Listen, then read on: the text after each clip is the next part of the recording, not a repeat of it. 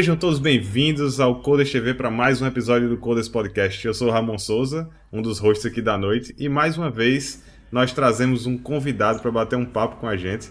Hoje nós trouxemos aí o João, também conhecido como Jeca. Então seja bem-vindo, Jeca. Boa noite. Boa noite, meu querido. Boa noite, meus queridos, minhas queridas.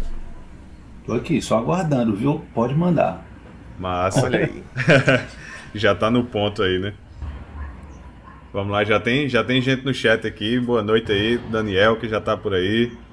Então. Esse vamos... é sócio, viu? É, é. Como diria o grande Faustão, esse aí é sócio aqui da. Esse é fera, hein, bicho? É essa fera. Essa fera, hein? é, pra gente seguir aqui com a nossa bancada, seja bem-vindo, Lamunier. Boa noite.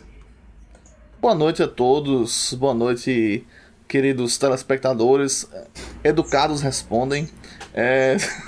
Estamos aqui mais um programa aqui, se aproximando aí dos 40 programas, se aproximando, só Deus sabe aí de, de, de mais quantos que a gente vai fazer.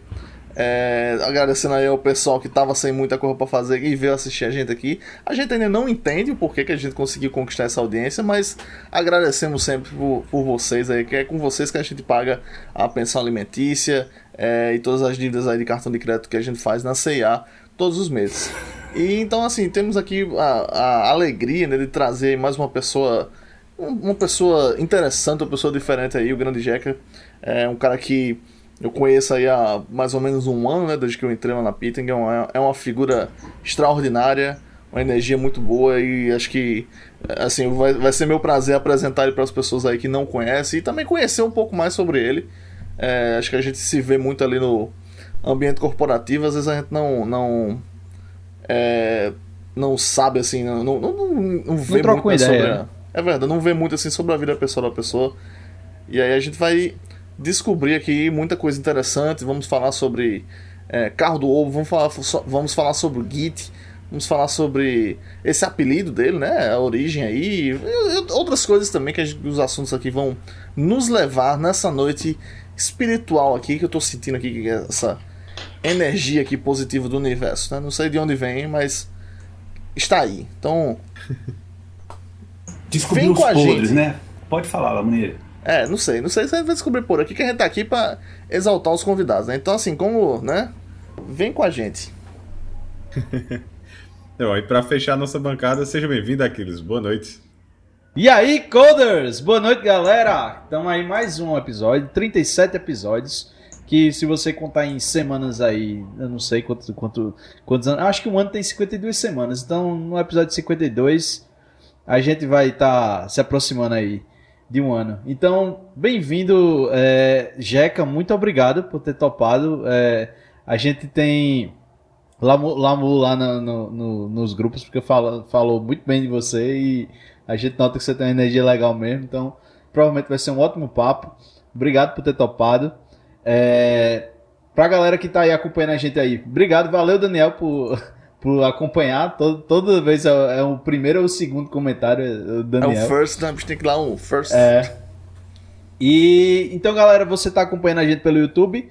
Lembra de dar aquele like se você gosta do conteúdo, se você fortalece aí, dá uma começou agora a ouvir, já dá o like logo, já. Aí se você não gostar depois você tira. Aí você bota o dislike lá e comenta e xinga a gente. A gente tá em busca ainda do hater que não aparece esse hater aí tá escondido, a gente vai ter que começar a mirar em pessoas e falar de pessoas específicas aqui para poder ser hater da gente. é, então... Vamos falar daquele Elon Musk. Fala daqueles Tem uns cabos que são fã de bilionário, né? Que é um negócio Sim, que não é. vem nunca. Fã Já. de bilionário. É uma é seita, pô. Elon bicho? Musk é uma seita. É, é fã é. de Elon Musk, cita aí três músicas dele. Não sabe, tá ligado? é fã de Silvio Santos, é fã de, de Elon Musk. É, Fã do velho. Fã do velho da van também, né? Vamos, vamos lá. Né? É, tem os fãs do velho da, da van, mas os coitados, é porque eles são obrigados, né? Que é, que é. é o pessoal que ele emprega. É, vamos mudar de assunto. Falando. Sim, e eu fiquei curioso com esse negócio de pensão alimentícia. É, uhum. Tu tá pagando pensão alimentícia, Lamoni? Oi? Como é isso? Como, Meu advogado como é isso? Não, o advogado instruiu a não, não responder esse, esse tipo É a única coisa. Dado que isso aí é a única coisa que dá cadeia no Brasil. Uma hora o cabo não vem, não, vem, não vem fazer o programa, é só porque foi, né? É, exatamente. Por isso que eu disse, faça o Prime aí pra ajudar nós aqui, que, né? Exatamente. Não ter, esse, então, não ter esse, esse inconveniente. va- vamos embora que o papo Tá tem tudo pra ser uma Faz maravilha. Hoje. pra mim aqui uma hora dessa. Massa. Então, antes da gente começar o nosso papo, mais uma vez deixar aquele bom e velho lembrete. Se você está assistindo a gente aqui pela Twitch e ainda não está inscrito e não segue o nosso canal, segue aí que é de graça. Se você por acaso tem o Amazon Prime e não sabe, é, você pode fazer o Prime Gaming na Twitch e com isso você pode se inscrever gratuitamente em um canal por mês. É, essa inscrição ajuda diretamente a gente, tá? E Caso você tenha o Amazon Prime e não saiba disso e ainda não use em outros canais, deixa o Amazon Prime aí com a gente, que isso ajuda bastante. Toda terça a gente tá aí com um convidado diferente, então se você está chegando aqui hoje, ainda não conhece o nosso canal, você vai. Próxima terça teremos outro convidado, na próxima a gente já está com a agenda até meio de julho fechada, então a gente já tem alguns convidados aí na agulha.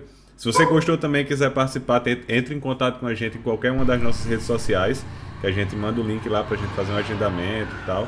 Então, acho que é isso, não vou também me alongar muito mais Mas aí eu vou, nessa. eu vou começar, eu vou começar a ensaiar também, fazer que nem Ramon aqui. Eu, eu, eu penso em tanta coisa legal pra falar na, na minha, na minha abertura, tá ligado? Aí chega na hora, nada, É, sai é, nada. Enfim, É, então. Eu tenho que fazer é. que nem tu, bicho, começar a ensaiar também na frente do espelho. Tá É, melhor, acho viu? que- Tá, tá Tá melhor. Tá melhor, tá. velho? Tá melhor? Gostou? Tá melhor. Tá um mestre nisso aqui. Ah, meu amigo. Ah, a última semana eu ensaiei em italiano. Não.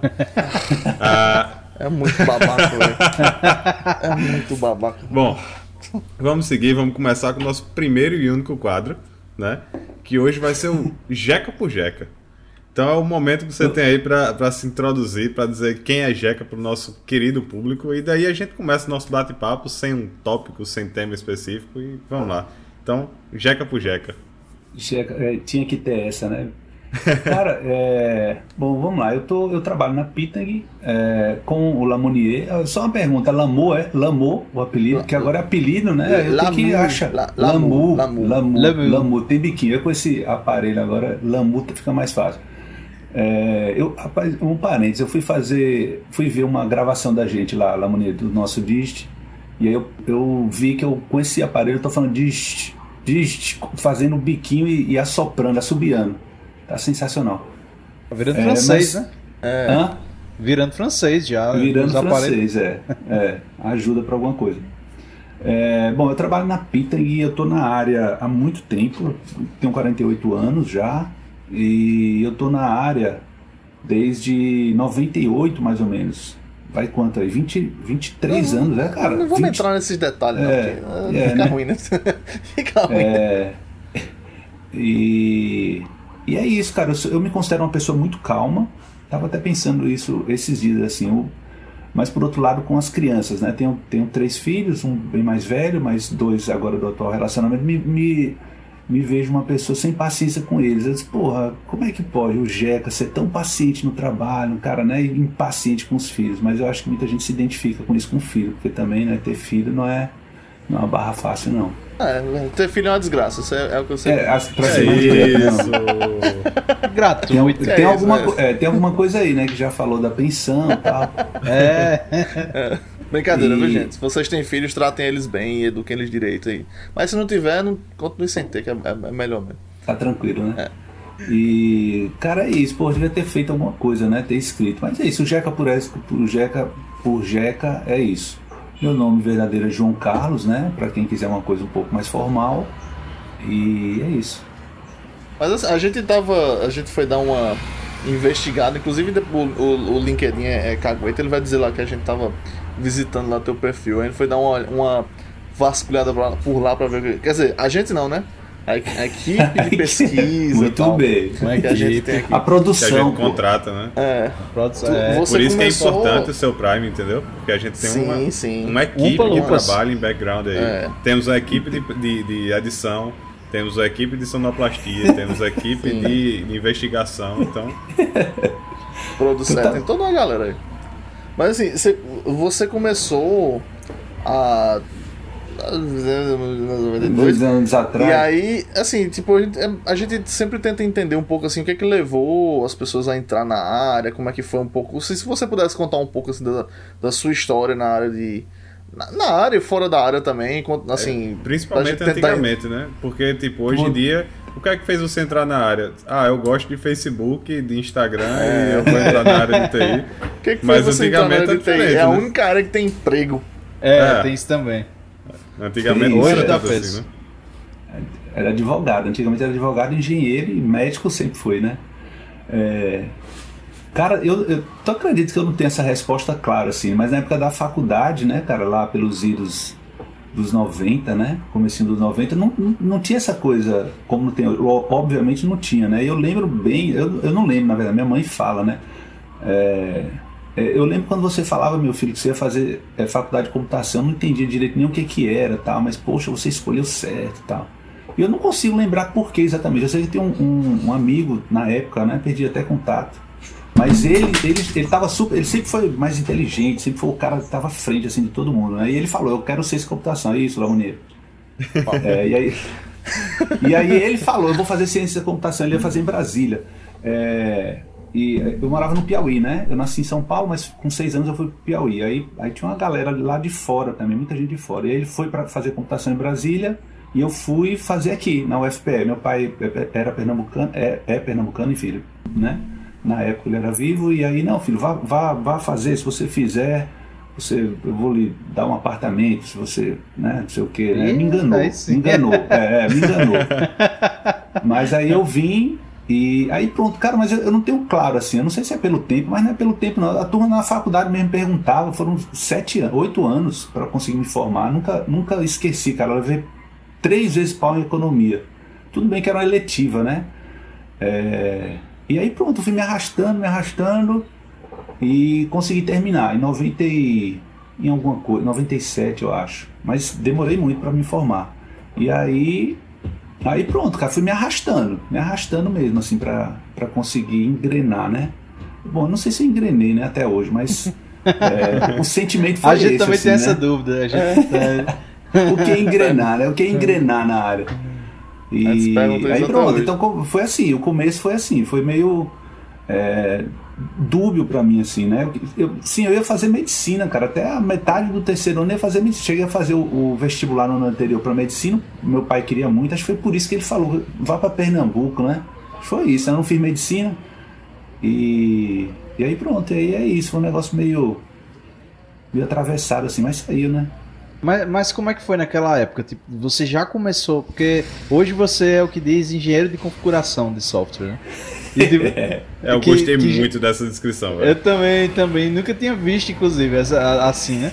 É, hoje tá em moda DevOps, que não deveria nem ser um cargo, é uma cultura e tal. É. Mas, mas como é que, que, que foi para tu entrar pra, pra essa área, pra arrumar para isso? Foi natural? Tipo, decidiu do nada? Para isso, para engenharia de configuração. Sim. A rigor, né?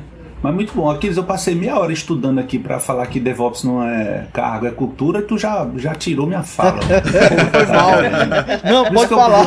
Mas a gente vai falar muito sobre isso ainda, calma. Pode, é. pode discorrer. Mas assim, a gente quer a gente, tipo, do começo mesmo. Você começou como dev, começou então, como... Então vamos lá. É, não, massa, massa. É, bom, me formando, né, cara? Pô, a história foi, foi, foi surreal, assim. É, porque eu fui fazer estágio na Sudene. Eu não sei se alguém conhece a Sudene. A Sudene lá perto, da, arrumaram lá um estágio. Eu fui, fui lá para implementar Delphi. Alguém sabe o que é Delphi? Ainda, ainda existe, tá no sim, Delphi sim. 20, eu acho. Era o Delphi 2, parece. Delphi 3 Pascal, era, né? era é, Pascal orientado Pascal. a objeto. Por favor. Né? Não é só Pascal, objeto, Pascal orientado a objeto. Desculpa. o cara não fazia nada, era só clicar aquele negócio. E aí eu fui para Sudene fazer estágio, cara. Aí pronto, aí o estágio já era né, o, o, sustento, assim. Eu disse, porra, que massa, um salário mínimo tá bom demais. E aí pronto, aí uma amiga me encontrou na parada de ônibus e falou, porra, tu, tu tá fazendo o que lá? Eu disse, eu tô em Delphi. Ela disse, não, tem uma... Tem uma... Sim, aí deve, lógico. Delphi, é, Java... Java era aquela coisa incipiente que, que o, o, o Sim, na época era, era Sim já, ele, eu acho que era um dos poucos no Brasil que estava já dando a disciplina. Aí, com, enfim, Silvio Meira, tinha o professor Paulo, acho, ele tinha acabado de voltar de um pós-doutorado, acho que na Inglaterra, e trouxe para ensinar Java. Mas a, o, o, que rolou lá foi o Delphi, pronto. Então, comecei com Dev em Delphi e, E aí depois eu fui como dev ainda para uma outra empresa de. Não existe mais, cara. Que a galera descontava cheque. Cara, tá foda esse, esse baú aqui, hein, bicho? É no fundo do baú, cara, ninguém tá entendendo nada que eu tô falando. É, Uma hoje, factory, hoje pô, factory. 90% da galera já não sabe o que é cheque. Então já. Tira por aí, né? Aqui. Então eu vou pular essa parte. Era um negócio antigão Né? que tinha uma forma de que a galera tinha umas coisas na mão assim, diz, porra, eu preciso de dinheiro. Aí trocava um tal de um cheque. Na, na- Aí pronto, meu irmão foi uma roubada tão grande. Era, era o, o lugar era massa, que era no prédio da IBM, que ninguém também sabe mais qual é, mas era ali na Agamenon. E aí, mas era uma empresa subcontratada, o cara era um português, eu, eu respondi para esse português, foi uma roubada. Aí uma doideira, uns cálculos loucos lá para fazer. Eu que estava no estágio da Sudene, né? Tava tudo tranquilo. E aí pronto. Aí é, depois eu fui dev para outra empresa também, aí Delphi ainda. E aí pronto, aí lá era analista, dev, aquelas coisas todas, né? Você vai lá, puxa o requisito, não sei o que, não sei o que, lá no Hospital das Clínicas, sensacional, eu no almoxarifado, entendendo tudo, cara. Entrava acetil salicílico, eu tava sacando tudo, cara, de, de almoxarifado de hospital. Dev ainda. Sabia até fazer umas receitas ali de vez em quando. Tal. Porra, é, receita não rolava, mas eu vi de tudo ali, viu? É, Receita. Era um barato, o cara tocava um violão, o cara tocava um violão, tô lembrando agora, os caras tocavam um violão, era um barato. O cara tocava Lá no violão. almoxarifado. É, Ah. o cara tocava violão, ele dizia, pô, eu tô aprendendo a tocar violão, que massa, cara. Eu, é- eu tô falando isso porque eu lembrei um dia desse do cara. Eu vi um cara, lembrou, rapaz, fulano lá do, do Hospital das Clínicas. Enfim, aí é, era um dev, mas era- aí pronto, eu já entrei nessa, né? De, de levantar os requisitos, não sei o que. Então, botei o pé também no, nessa área de análise. Aí depois eu fui. é, aí fui pro César. Pronto, aí a minha história já nessa, nesse núcleo, né? Que é o César e a Pita que nasceu lá de dentro.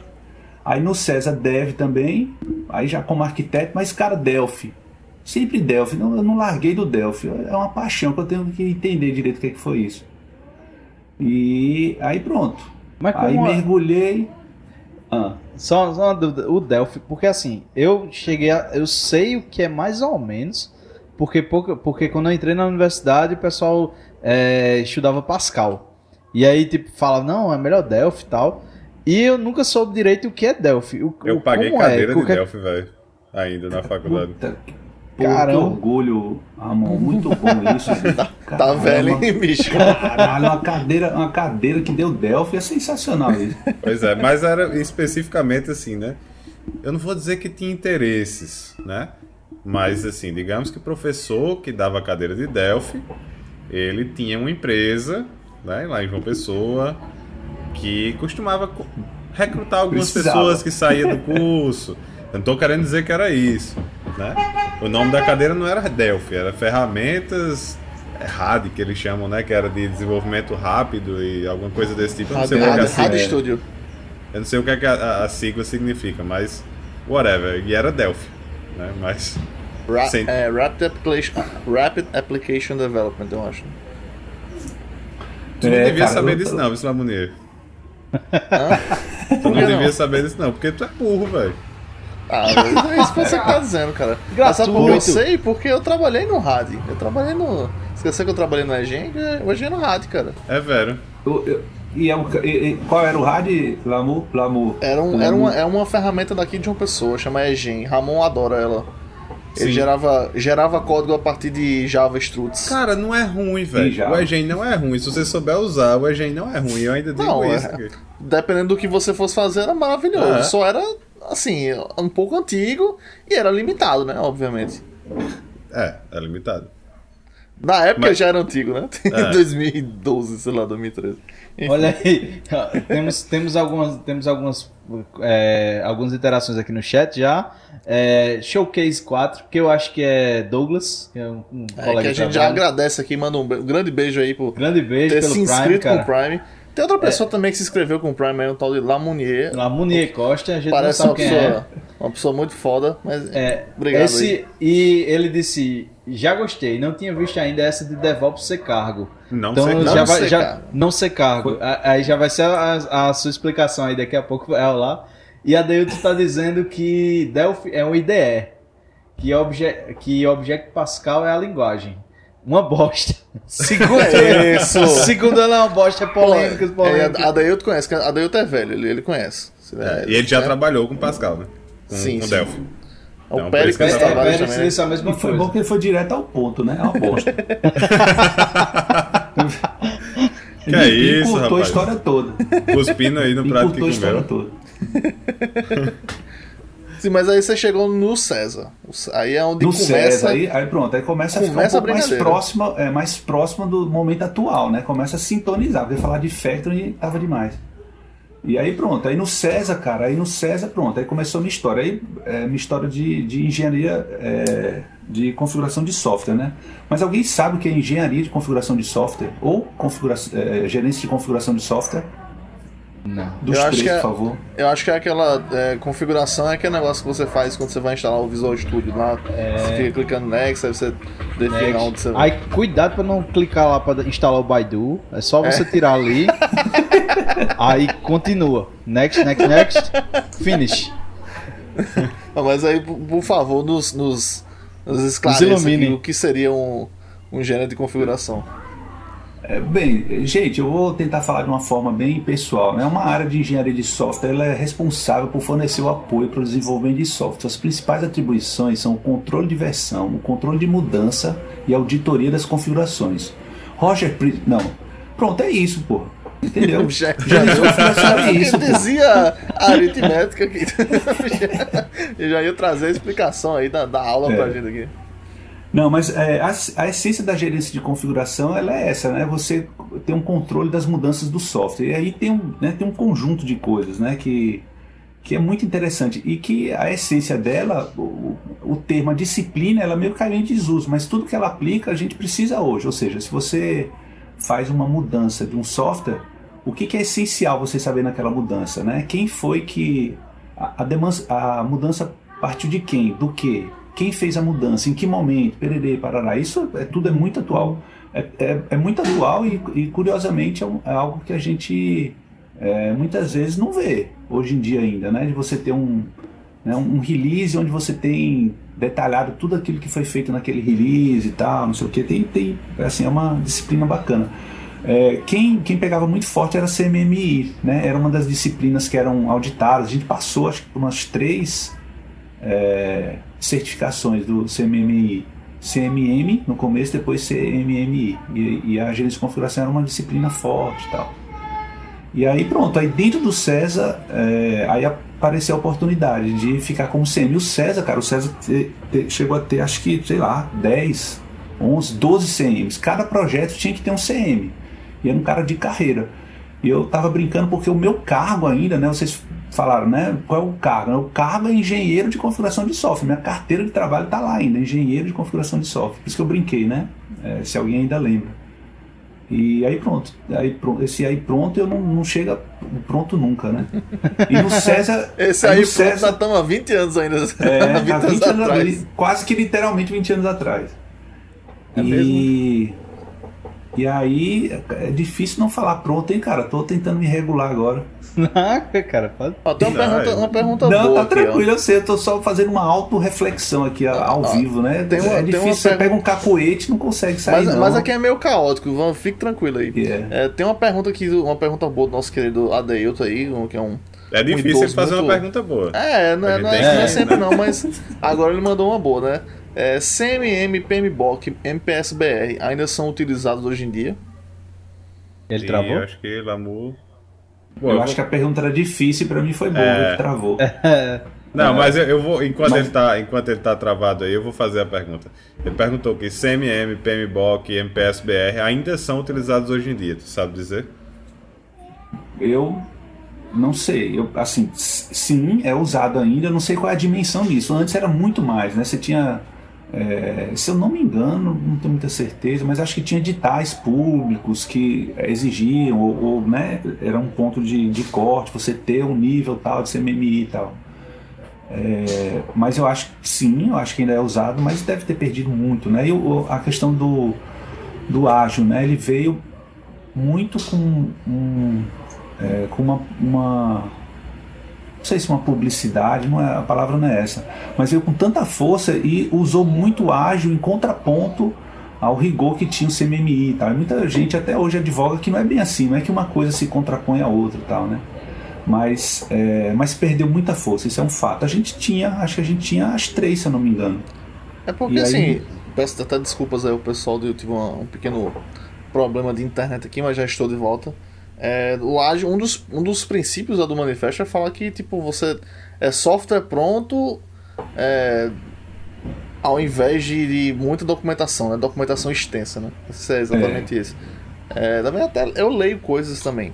Então assim, aí você tipo não dá pra dizer, você dizer que é melhor ter um software pronto do que documentação extensa quando você está pedindo uma planilha de 150, 150 páginas pro cara preencher, dizendo todo o processo e quantas vezes o cara vai no banheiro por dia.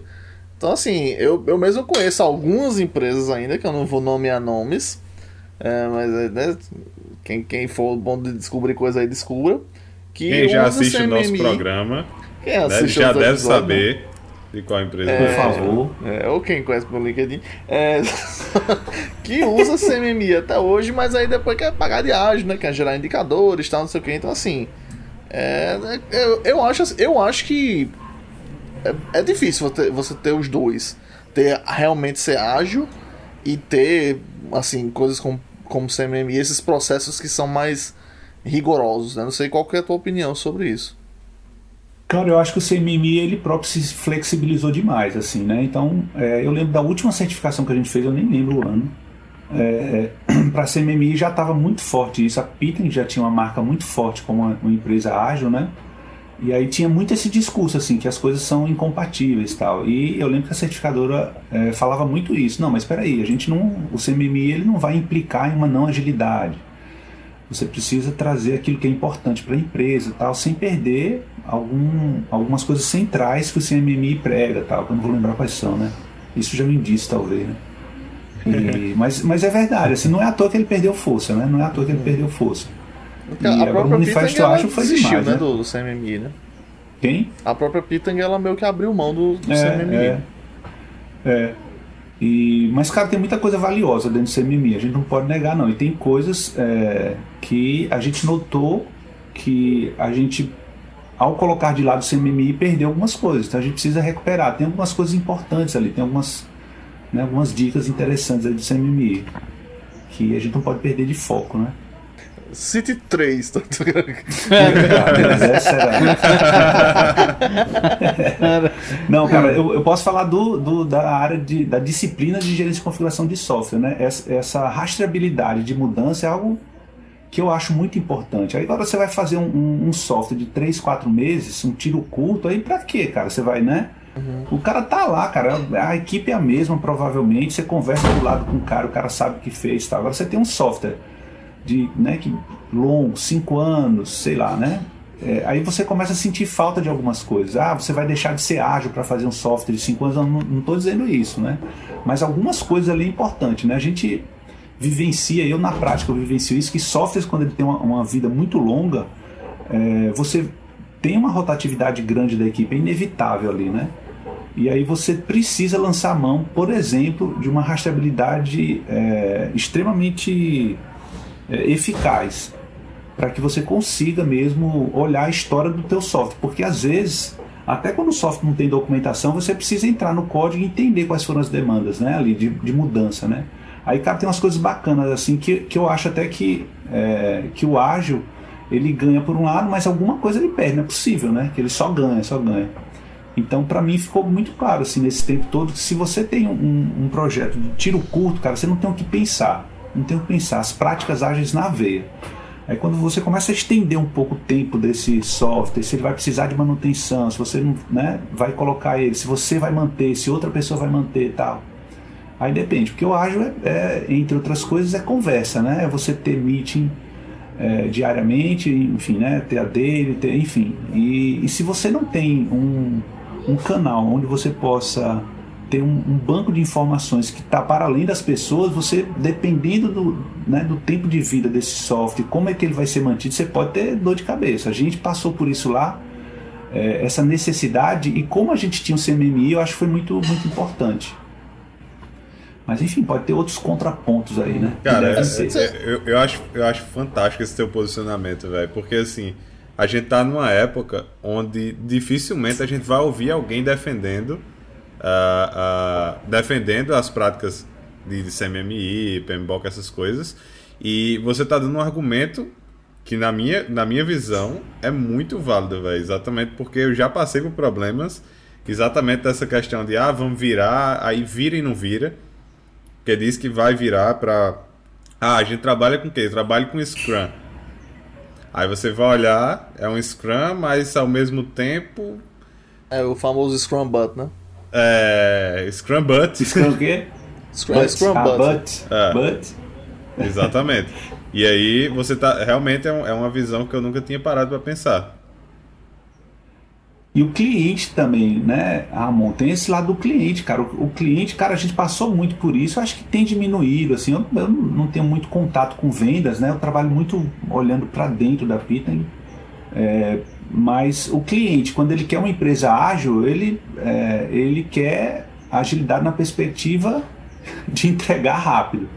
Mas ele não quer ágil na perspectiva de dividir os riscos, de construir alguma coisa com erro, tal, que é muito, muito interessante isso do ágil, é muito, né, é muito, é muito bom. Isso é a vida, né? É, é essa perspectiva de você desenvolver errando, de você estar preparado para os erros, e você colocar em produção e corrigir rápido, isso é a vida, né, cara? Diga aí, é, é sensacional, assim, é um, não é à toa que esse, manifesto é ó, o de sacanagem. Não, é. você foi profundo isso aí, cara. Mas é, cara, é, assim, é, para mim é muito claro, assim, que a, a virada que o Agile trouxe, ele, ele trouxe a perspectiva de como é que você consegue amadurecer alguma coisa, né? E a vida, a vida é isso mesmo. Uhum.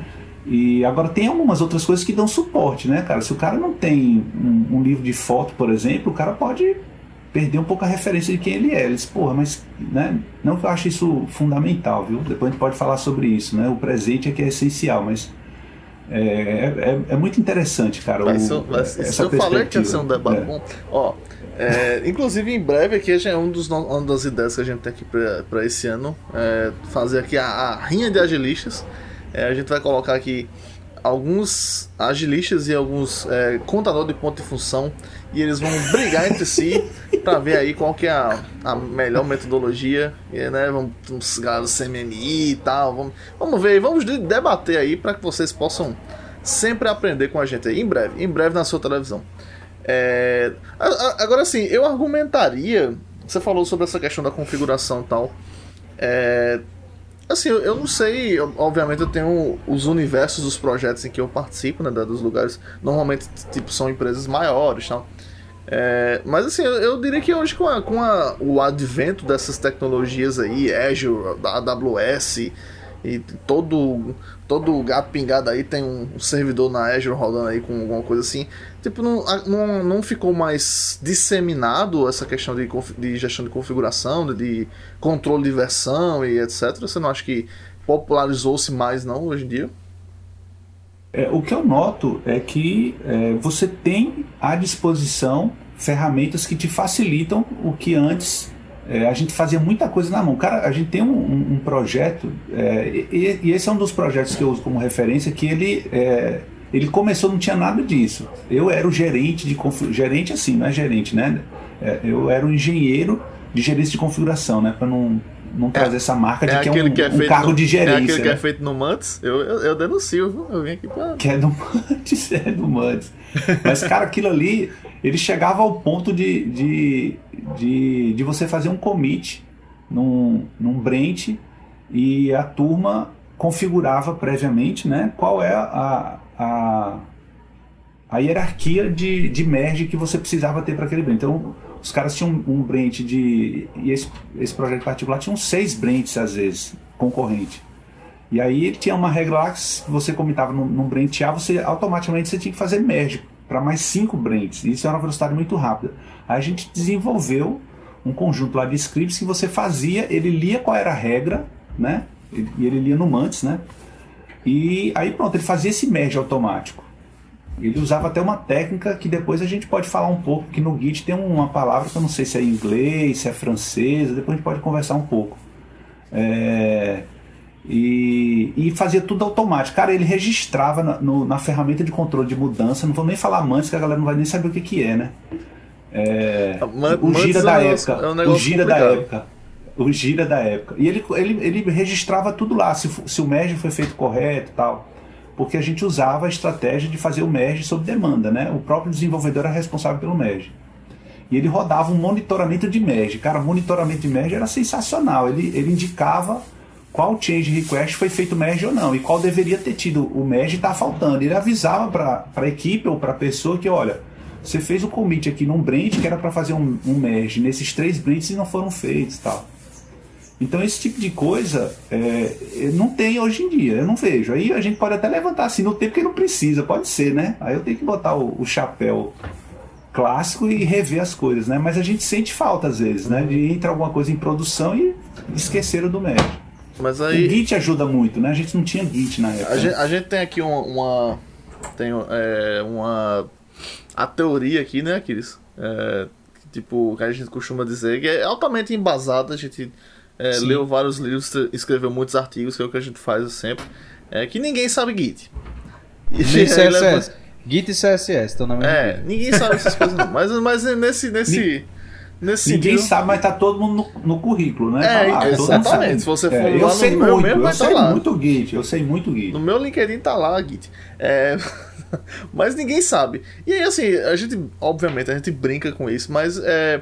tu acha que isso leva um pouco, assim, tem um pouco a ver com a falta de, tipo, a- o, o fato de que tem, tipo assim, todo mundo usa Git, todo mundo usa controle de versão hoje, mas ninguém se, tipo, se interessa muito em estudar, e meio que você às vezes consegue, é, com o básico ali, um git add, git commit, git push, você consegue fazer é, qualquer coisa hoje em dia. Então acho que tem um pouco a ver com isso também, com essa, essa, com essa questão assim, não só com Git, mas com, com, com o versionamento em si. Tipo, ninguém hoje em dia se. se a, a pelo menos a maioria dos profissionais não, se- não se preocupam muito em estudar mais sobre e, e se- sei lá, se especializar mais sobre esse, essa área específica de configuração. Entendi. Cara, a minha opinião é que acho que é um pouco das duas coisas. Primeiro, você está no modo automático ali, né? Você está desenvolvendo commit, push, commit, push, commit, push. É, mas também tem um pouco de falta de estudo. E quando o negócio aperta, a gente tava brincando, né? O cara não sabe o que faz. RM menos RF na pasta, cuidado para não errar e clone de novo. Recomendo, Clone. recomendo. Exatamente. É, e, as- e às vezes eu, Resolve 100% É. dos problemas. Exatamente. é, Exceto e quando aí- não. Exceto Pois quando é. Agora, o, o Git, cara, ele, ele é, é- é- Você precisa realmente da, da tal da pós-graduação no Git para você falar assim, eu sei do Git, porque é um absurdo. Ele, como é um sistema de controle de versão distribuída, ele tem, tem função que a gente não imagina, né? E, mas eu acho que tem as duas coisas aí. Tem porque você entra num projeto, uma demanda, você não precisa de mais coisas. O problema é que quando você precisa, o Git sempre vai resolver. Só que para você descobrir como resolver, você tem que ter um esforço muito grande. Aí você pode até parar para fazer, mas você não vai mais usar aquilo todo dia. Você vai esquecer. Eu, assim, vira e mexe acontece isso. Te dá alguma coisa, o cara tem que reverter alguma coisa, você vai lá, você esquece os comandos, não tem jeito, né? Você vai usar depois de três semanas, um mês, tal. Então acho que tem uma das duas, acho que tem as duas coisas. Ah, juntas, eu acho né? que já começa quando você está usando comando, né? Porque a gente sabe que esse negócio de comando ele não é feito para decorar. Aí por isso que o pessoal tem um esforço grande para criar uma IDE, para você entrar lá nela, clicar com o botão direito e selecionar o que você quer fazer. Aí você tá rodando Essas comando, tá merdas- errado. Essas merda de ideia não funcionam. Todas Isso funcionam. aí, isso Todas aí funcionam, menos o Eclipse. é coisa. Não. O Véi, Git no Eclipse, cansei ó. de, já cansei de ver merda. gente, já cansei de ver gente dizendo, bicho, eu atualizei e comitei. Não sei o que, uma, eu fiz aqui pelo, como é o nome do negócio, eu vou- talvez eu tome um processo, mas Git Kraken, não sei o que. Oh, eu meti aqui o Git Kraken e, e atualizei. Atualizou porra nenhuma, velho. Tava tudo desatualizado e o commit do cara ainda nem subiu. Então, você que usa a ferramenta, famoso aprenda, aprenda os comandos, velho. Faça, faça um não, favor. não, ninguém aprende Pelo comando. menos o push. Ninguém aprende comando. Não adianta isso, velho. Aqui, eu tô aqui Cê é com o meu IntelliJzinho aberto, Ctrl K, Ctrl Shift K, acabou. Não Ah. funciona. Funciona. Não é, à to- não é à toa que o Ramon tem uma história dele, o pé no Delphi, pô, desde a época da faculdade. Ah, velho. Tá, tá ali, a ideia IDE é é pra pra isso. isso, pô. É, eu, É. Isso aí, tu, acha, tu diria que isso aí é o Git orientado a objeto, que o cara vai arrastando, arrasta o negócio. É o NetBeans. a facilidade, né? O cara vai lá e tá muito fácil. Meu amigo. É, cara, é, eu, eu, eu tenho uma teoria no, do Git, é, ela precisa ser validada, né, como teo- teoria. É, que ele, ele é muito usado para open source, né? Open source é uma, é um, né, é um, é uma coisa absurda, assim, a quantidade de integração, de interação que você tem. E aí por isso ele, ele tem um conjunto absurdo ali. As pessoas um pouco entram nisso, né? Cara, vamos botar Git que vai resolver todos os nossos problemas. No entanto, o Git ele é uma, uma potência porque você vai, você clona, você faz fork, você faz um, né? Faz, faz um mundo de coisas ali. Só que também tem isso, o cara vai desenvolver alguma coisa com dois branch, cara, o Git tá lá, é uma bazuca que o cara tá só lá, só commit push, commit push. Por exemplo, como é que você vai falar, cara? A gente se debate muito com isso. É, é- você vai usar o Git para fazer um controle de versão para documentação. Pô, tem muito analista que não tem o, o traquejo, né? Do, do dev e tal. Como é que você vai falar para ele? Não, faz o commit, faz o push. Linha de comando voou. Não tem como, né? Você explicar. Então, é, eu acho que tem muito isso também, assim, né? É, o Git, ele precisa acontecer. Ele precisa ser a ferramenta de controle de mudança. Até o momento não tem por que pensar em outra coisa e tal. O SVN, né? Já passou, eu acho. Usa FTP. Mas Ah, Dropbox. E-mail. Já Caramba. pensou? Cara, o e-mail é foda. Não, CVS, cara, a gente usou muito CVS. Puta, CVS é Eu sensacional. comecei no CVS também. CVS, SVN, Git. É, pronto, foi é o caminho, caminho clássico, né? Mas é isso, cara, o Git é sensacional, assim, ele, ele tem que estar ali para as pessoas estarem sintonizadas. Usar outra coisa, você corre o risco de, de perder um pouco o. Perder alguma coisa. É, o, o- eu só lembro na época que a gente tava implantando lá o, o Git né, na empresa. Meu primeiro contato com o Git. E teve uma frase de um colega nosso, que ele já teve até aqui, Rafael, Rafael Felipe. É, ele disse assim, na época lá em João Pessoa estava tendo uma, uma reforma. E lá em João Pessoa tem um bairro que é o bairro mais popular de João Pessoa, que é Mangabeira. E, e ele tinha uma entrada que era um uma, uma rua assim que separava tipo ele do, do- do- do- dos outros bairros lá do, do bancários e tal. E eles disseram vamos criar um trevo aqui vamos fazer um viaduto vamos ok decidiram fazer esse viaduto. O que é que eles fizeram? Eles fecharam essa entrada e desviaram por outro canto. Essa entrada você todos os dias pegava um engarrafamento gigantesco para poder cruzar dos bancários para Mangabeira. Na época dessa reforma, o que é que todo mundo pensou? Vão fechar essa entrada, fudeu. Né? Como é que você vai chegar em Mangabeira? Fudeu. Cara, misteriosamente, o trânsito desapareceu. Na reforma, o trânsito desapareceu. Não foi quando terminou a reforma, foi na reforma. Os caras fizeram um desvio e sumiu o trânsito. Você não pegava trânsito mais no lugar. E aí meu amigo simplesmente soltou a frase que eu lembro até hoje por causa disso. Disse, meu amigo, o Git é igual a obra do Trevo. Ninguém sabe como, mas essa porra melhorou, tá ligado? A gente usa isso aqui todo dia, velho. E não sabe por que, que melhorou, mas melhorou. É igual a obra lá. Por que, que melhorou? Os caras fizeram um, re- um Ninguém retorno, sabe. mas melhorou. Cara, uma coisa, o Git é sensacional, cara. É, o, é os algoritmos dele de merge. Isso é assim, é espantoso mesmo. E isso a gente não tinha antes, né? De você fazer merge de branch. Agora, é, faça o merge do branch, viu? Se você for fazer um merge de uma, uma revisão, aí você se prepara, né? Mas você tá ali, tá no ritmo, tá fazendo merge e tal, ele é sensacional, né? Ele tem uma, uma árvore, né? A árvore dele, de, as bolhas dele é, é Mas aí, aí você começa fundo, a discutir assim, né? toda vez que a gente lá no projeto mesmo, a gente começa a discutir, tá, vamos entregar pro cliente, mas aí tem uma, uma vamos dizer assim, a, a gente vai continuar desenvolvendo aqui na Develop, mas daqui a pouco o cliente começa, pede uma modificação na versão que tá lá, ou então deu um erro crítico. E aí, faz o quê? Meu amigo começa a vir os gráficos assim, os negócios, parece aqueles, aqueles negócios de, de, de serial killer, tá ligado? Que você tem um monte de um monte de foto jornal na parede ligando. e assim, os negócios assim interligados. Meu amigo, é um. É um, é um negócio que acaba for, for ver mesmo essas coisas de feature flag, de, de branch, não sei o que, puxa pra lá, faz merge pra cá e tal. É um negócio que é, é uma, tem uma ciência muito complexa ali pro, do, do cara entender. E, a- e às vezes confunde mais do que explica, né? É. É. Isso aí eu acho que não é nem do cara, próprio Git, né? Talvez seja da a maneira como você usa o Git, né? Como você implementa, qual o fluxo que você vai implementar dentro do Git, que tem vários Ah, mas também, o, né? o Git Flow em si já é um negócio. Não é simples também. Então, é porque não tem só o Git Flow, né? O Git Flow não é obrigatório. O Git Flow é, é, o, mais, é o mais tradicional, mas tem outros fluxos também de desenvolvimento. E aí, cabe ao gerente de configuração, né?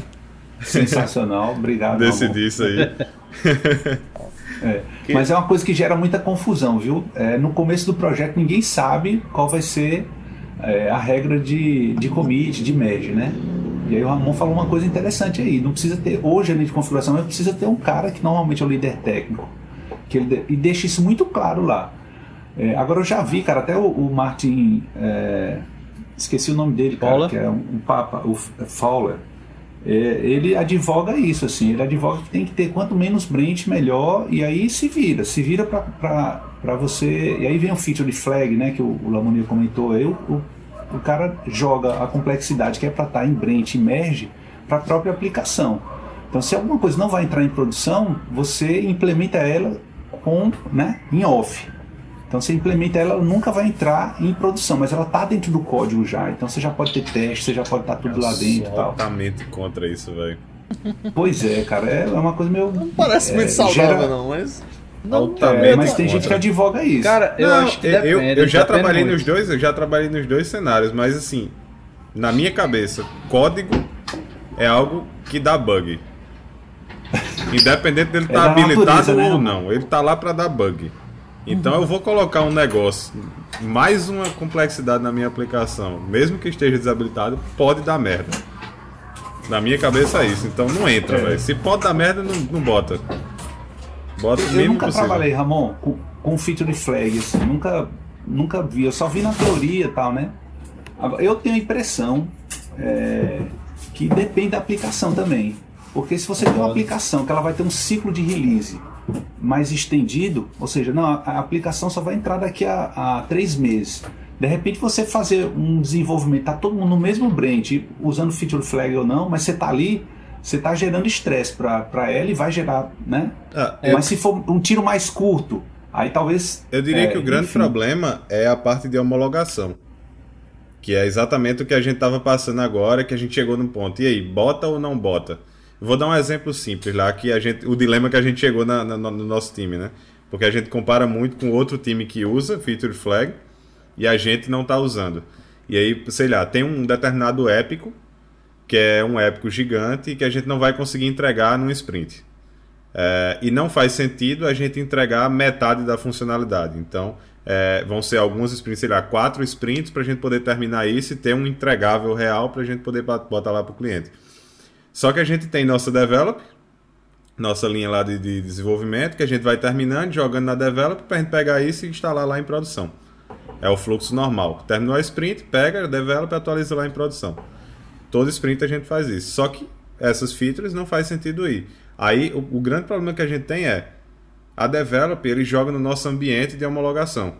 Então tudo que a gente vai terminando de desenvolver, tanto nosso PO como o cliente, como o UX, ele consegue acessar, revisar, já ir olhando lá. Mas quando a gente trabalha com épicos, que é o que a gente está fazendo agora, por exemplo, eu preciso juntar várias, vários features para poder dar uma coisa e a gente precisa homologar tudo isso junto e garantir que tudo isso está ok. Só que para subir um outro ambiente só para esse épico, e aí entra mais na parte de DevOps, né, da parada, de tipo assim, Opa! como é que a gente consegue é, como é que a gente consegue montar fluxos, né, montar pipelines em que eu consiga, por exemplo, identificar automaticamente que aqui tem um novo épico, né, e, ou seja, eu tenho uma outra linha de homologação, essa outra linha ela tem que ficar sempre sincronizada também com a develop e com a consequentemente com a master para estar pegando tudo. Isso gera uma complexidade gigante. Eu entendo isso, mas ainda gerando essa complexidade, eu ainda defendo, eu ainda sou o cara que diz, meu irmão, não vou colocar um código meu em produção com uma flag dizendo se ela executa ou não. Pra mim isso é, isso é uma parada bizarra e, e, e é Então. muito passível de erro. Eu acho, eu acho que. Eu co- concordo contigo que é passível de erro. É, porque é código. E porque às vezes você não tem. Às vezes você tá colocando uma coisa nova no ar. E a ideia da feature flag é que, tipo, a- o que você colocou antes funciona exatamente como estava funcionando antes, depois de você fazer essa, essa adição né, de código. O foda disso é porque é muito difícil você não mexer em coisa antiga quando você está botando coisa nova. Às vezes você tem que duplicar a classe, duplicar função para poder passar, fazer o bypass completo para deixar para lá. O problema é porque você também tem, tem um problema é, das. Quando você tem muitas aplicações que elas são para um ambiente só.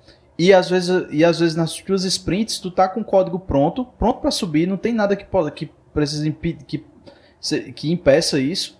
É, e tu não sobe isso porque tipo tá, tá- ah, ah, não- a gente não, não terminou o, o da- o do outro módulo de alguma outra coisa. Então eu acho e eu acho que é uma abordagem que, que não faz não tem problema tipo você subir com ela desligada e ligar quando tiver tudo funcionando. Mas ainda não é mais ainda- fácil você controlar via branch, não? dá para controlar via branch, mas é um caso que às vezes você, você é, tem a decisão de, de colocar no ar até para tipo quando tiver, é, por exemplo, às vezes você quer que esteja tudo no ar para você poder ligar, para usar como Meu irmão, interruptor. né? pronto. A, a melhor, o melhor comentário, eu, eu tava segurando pra dizer isso que Daniel falou aqui agora. Até comentário pode dar erro em produção. Eu Ah, já então vi não sobe isso. nada, pô. Eu já vi isso. Então o cara não, então o cara não sobe nada, o cara para. Cara, mas você sobe o que você é pra subir, tá ligado? Eu vou subir um É. código que vai estar desligado, tipo, é um código que não serve pra nada, mas que só serve que pra tá dar erro. testado. Não, ele não serve para dar erro. Ele- Ele é. serve para quebrar sua aplicação. É Exatamente. outra coisa. É isso. Porque se ele tá lá e tá desligado, então não era pra ele estar lá. Não, cara. Eu acho que não pode pegar uma abordagem todinha e jogar no lixo, porque, tipo. Não sei. Eu, eu, eu acho que é válido, que dá pra usar em, em determinadas ocasiões, mas não é o, o mundo perfeito. Eu acho o seguinte, acho que o, o- acho que Ramon deveria cuspir no chão. E aí- Não, mas eu, queria- eu acho que vocês estão falando demais. Eu queria ouvir nosso nosso nosso convidado sobre o justo. assunto. Até porque a gente sabe É, nada não. aqui, né? Não, Sim. peraí, pô. E, eu, não, e, e falando em feature flags também é muita teoria, mas é, o que eu vejo é que você tá é, ao, é, ao usar o feature flag, você flag, flag, ah, puta esse- aparelho. feature flag. Esse, a feature flag é, tem uma coisa que é, é muito importante que acontece, que é você estar integrando seu código, né? Então, se você integra seu código desde o começo, você tem um código que ele, ele é mais velho entrando em produção. Então, se você tem uma feature flag que o cara não vai colocar nessa sprint, mas ela já está no código, ela já está integrada ao seu código, ela está em produção, aí tem um risco que, que o Ramon trouxe, não tem dúvida, mas ele já está integrado ao código. E se tem teste, se já tem tudo implementado, é melhor ainda. Então, esse é um ponto importante. Agora, por exemplo, a gente já passou por situações em que o cliente ele não tinha certeza qual a feature que ia entrar. Então, um feature flag nesse é muito importante, né? É muito interessante. Agora, se o cara não está usando feature flag, aí o pessoal estava adotando qual estratégia lá? Pendurar em branch. Então, feature 1, 2, 3, 4, 5. Aí, faltando né, um tempinho, o, o cliente, e tinha a ver com faturamento e tal, né? O cliente, não, a gente só vai querer a 1 e a 3, porque não, não vai rolar essas duas agora. Tal. Os, os caras tinham que fazer o merge naquela hora, ou naquele momento, lógico, alguns dias, né? Mas como eram features pequenas, assumia-se que dava para fazer. Os caras iam fazer merge de duas, três no branch que ia ser entregue. Aí, cara, o, o tempo era curto ali. Se eles tivessem né, com esse código já integrado antes, e se tiver usando a técnica do feature flag bem usada, né? Está todo porque também precisa se aperfeiçoar, né, cara? Eu, não- eu não sei direito, confesso que eu não, né, nunca, nunca vi e tal, mas eu sei que o cara tem que manjar do negócio, tem que estar ligado, porque a gente também está falando de banco, né, cara? Como é que é a, demanda de mudança de banco? Se, se essas features demandam muita mudança em banco, putz, cara, é, é outro nó que entra no caminho, né? Aí o feature flag também sai na frente, porque aí você vai trabalhar com quantos bancos? Se sua feature tem um, né, uma densidade de mudança de banco muito grande, imagina, você vai ter que ter um banco para cada, pra cada é, ambiente desse, né? E, enfim, mas é, Eu, eu, eu sou daquele cara que fica tentando, né? Nem ir contra um nem contra outro. Mas eu acho que é, o- é o velho. É, para tudo tem um lado bom e o lado ruim, meus É, amigos. com- Não vamos brigar, Aquiles e. Como, como eu estou, Ah, estou depois vou- aprendendo depois eu vou no- atrás dele, na casa dele. Eu tô, eu tô aprendendo no, no, no bootcamp lá de, que eu tô fazendo da arquitetura que assim, a palavra-chave do arquiteto é depende. Depende. Mas é. Então, né? Mas eu acho que a gente já já já já estão aí há um tempo nesse assunto. Eu queria é, pivotar aqui, que é a palavra do momento, Puta, e queria falar sobre DevOps. Vamos falar sobre esse cargo, né, que tá lá na carteira de trabalho. Esse cargo maravilhoso. gerente de DevOps, engenheiro de DevOps ou arquiteto, sei lá o que, que o povo chama aí. Mas assim, como é que foi? Vou- tipo, você já falou aí, já deu o spoiler aí que DevOps não é cargo. Mas assim, tava lá você, é, veio do CMMI, começou a fazer gerência de configuração, Git, Mantis e etc. Aí de repente surgiu esse negócio de DevOps. E aí, tipo, como é que você se achou nessa coisa aí? Pois é, cara. É, O DevOps, ele veio para mim do- do- assim da forma como todo mundo vê mesmo, né? Que é criar esteira, né? E eu vejo muita importância nisso, porque ajuda a, a tornar mais acessível, né? A ideia, assim, né? Beleza, é uma esteira DevOps. Agora, lógico, né? Não é só isso, tá? A gente teve uma apresentação de uma de uma colega lá que foi muito bacana, assim. Ela trouxe muito essa coisa, né? O que é o DevOps? Então a gente estava misturando, né? Uma pipeline, ela tem um conjunto, pode ter, né? Um conjunto de práticas que ajuda nessa cultura DevOps, mas é, não, mas vamos voltar, né? Responder a pergunta. Como é que eu me vi nessa coisa? Foi- Cara, foi construindo pipeline.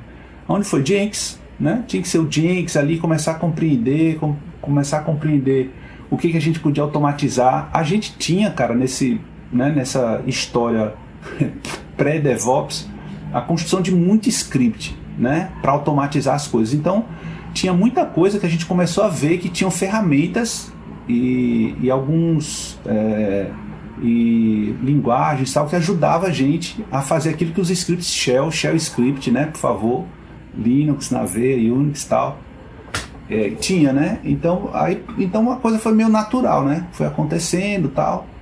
E agora, é, tu falou nessa coisa que DevOps não é cargo. Assim, a gente traz na teoria, mas na prática isso ajuda muito, né? Eu, tô precisando de alguém de DevOps. Então, eu ainda não vi um termo que substitua o cargo, né? Eu, eu vejo muita gente usando ainda.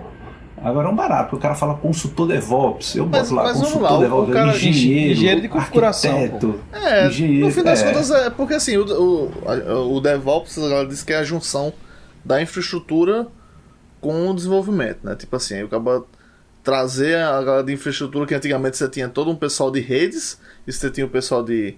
de eh, tipo, como é que. como- antiga, há muitos anos De atrás, infra, né? né? Você gerava lá, vamos dizer, agora que programa em Java, você gerava um O, mandava pra. Mandava pro pessoal de infra, o pessoal de infra Botava no envelope, do- né? É. Celular Colocava mandava lá, pra ele. mandava pra eles e os caras colocavam dentro, de, de- de- dentro do servidor, né? E aí pronto, desaparecia pro lado de lá. E aí você meio que com o DevOps você eliminou esse essa burocracia, digamos assim, né? Você aproximou as duas as duas partes. Assim como é que tipo a maioria das, das vezes que eu vejo o pessoal falando sobre DevOps, eu vejo muito falando sobre é, o pessoal fala sobre esteira, o pessoal não fala sobre, por exemplo, é, sobre o- os conceitos lá, que eu, li esses dias aí, mas eu não sei o que é aquele negócio lá de, é, de feedback, de. é, quem souber aí fala, mas enfim. Mas assim, não- a galera não, não, não entende muito sobre os conceitos. O pessoal sabe mais assim, quando se pensa em DevOps, se pensa em esteira, né? É, é, É, E é natural isso, né? O cara fala DevOps, fala esteira. É, mas qual foi a pergunta mesmo, Lamunier? Eu não sei. eu não sei É, Ó, o a- Afonso aqui, esse traidor safado, é, que Fonfon, que foi embora pra. Foi embora pra, pra, pra TW, enfim. Eu nem falar sobre isso, viu, Fon? É, Tá falando aqui que é, tem quali- Fofo. qualidade, monitoramento, teste. É, não sei se tem outro também. É. Enfim, mas aí são, são esses conceitos. ah, Mas assim, é porque, é porque eu fico pensando em relação a, a, a- a essa questão, do como o pessoal fala de tipo, ter uma pessoa, a pessoa do DevOps, né? Mas normalmente, tipo, essa pessoa era, era provavelmente era, pessoa, era o cara do, da infra, ou era o gerente de configuração, que, mas hoje em dia, tipo, a gente tem muito mais, por exemplo, é, devs ou arquitetos, que são pessoas que são responsáveis por criar pipeline, por criar. É, montar um ambiente no Azure, alguma coisa assim. Então, tipo, é, eu fico pensando em relação a, tipo, ao que seria realmente essa o consultor DevOps, digamos assim, né? É, dando, dando 50 centavos aqui, só para só pra favor, aumentar a discussão. É, é uma área que é, é uma área, né, vamos dizer assim, que é muito grande, né, muito ampla. A gente fala assim, tipo, o cara é o DevOps. Normalmente, quando você diz o cara é o DevOps, é um cara que veio de infra, ou seja, ele entende de configuração de rede, ele entende de configuração de, de, de cloud, ele entende de configuração de máquina. E existe a parte de CI/CD, de pipeline. É... Então é, é, é, muita coisa, é um ambiente muito muito amplo. Muitas vezes o cara de dev ele está apto e, e, ele consegue facilmente fazer uma pipeline, fazer uma, um, um deploy, um script para fazer o deploy da sua própria aplicação. Mas na hora que der pau numa máquina direto lá de produção, é muito mais difícil para esse cara que é dev entender disso, tá ligado? Eu tenho ainda um pouco de. É, eu entendo essa questão de DevOps, é uma cultura e tal. Eu, eu particularmente, eu ainda. Eu, eu, não, eu não, não, não me dou muito bem com o termo DevOps, sabe? Eu acho que devia ter um meio termo aí entre ainda o cara de infra. Acho que até e, e na, na outra empresa lá que eu trabalhava tinha o cara de telecom, né? Que é o cara que cuidava dessa parte de rede, de de coisas. É, tem alguma pessoa de cloud especificamente que sobe máquina, que sobe serviços na cloud, que sobe coisas.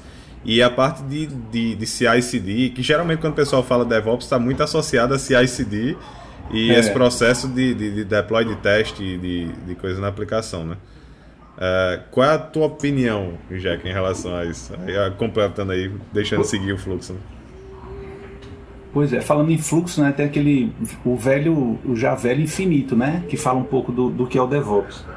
Cara, eu vejo que a gente, não é à toa que a gente tem dificuldade. A gente em particular, é, eu e Lamounier, né, que a gente tá lá, é, a gente tem um cenário que agora está mudando muito, mas que é, empresas que desenvolvem software, elas desenvolvem o software e não tem a operação do software, elas não colocam em produção, né? Então, é, isso gera às vezes alguma é, alguma alguma distorção né, no DevOps. Ah, eu, eu, não, eu não preciso de DevOps porque eu só desenvolvo, né? Isso é um, é um grande erro, né? Mas a minha, a minha percepção de DevOps é que assim as pessoas continuam tendo seus papéis, né? Então o, o cara de cloud que levanta um, um ambiente, ele, ele continua tendo aquela função. Achar que um dev é, vai assumir aquele papel é, é um erro, assim não faz sentido pode ser que eventualmente, dependendo do, né, do perfil do cara, do projeto, da empresa, um cara que, né, que é dev, o cara saca lá de, de cloud e ele né, prepara a infraestrutura. Agora, isso não quer dizer, e aí entra o, o que DevOps, dentre várias coisas, né, quer dizer é que quem está desenvolvendo, ele começa a ter a percepção do que é colocar uma, uma ferramenta em operações. E o que, que é ele ter essa percepção? Aí ele lança a mão, né? E aí a gente já já está bem mais é, está bem mais é, difundido, né? Você usar um Docker, é você usar alguma coisa que vai simular um ambiente de produção. Você pode simular, né? A gente fala assim, mas tem muita coisa que a gente faz na máquina. Você falar, vai botar em produção um parto, né? Ainda. Mas via de regra, o, o cara do dev ele, ele precisa começar a entender o que é colocar um, um software em, em produção. E, e, e, aí passa por outro conceito, cara, que é chave, que tá, e, e que isso, é, para muitas empresas, ainda é, um, é uma mosca branca, assim, é uma infraestrutura como código, né? Então você imagina, o dev está ali, ele não, precisa, ele não precisa construir a infraestrutura dele, não precisa saber Terraform, não precisa Puppet, não precisa saber necessariamente. Mas ele tem a sacada de que assim, o projeto que eu tô, ele constrói a infraestrutura dele desde o primeiro momento, com a ajuda de alguém de infra, ou porque tem um líder técnico, ou ele próprio, sabe? Beleza, mas ele está lá.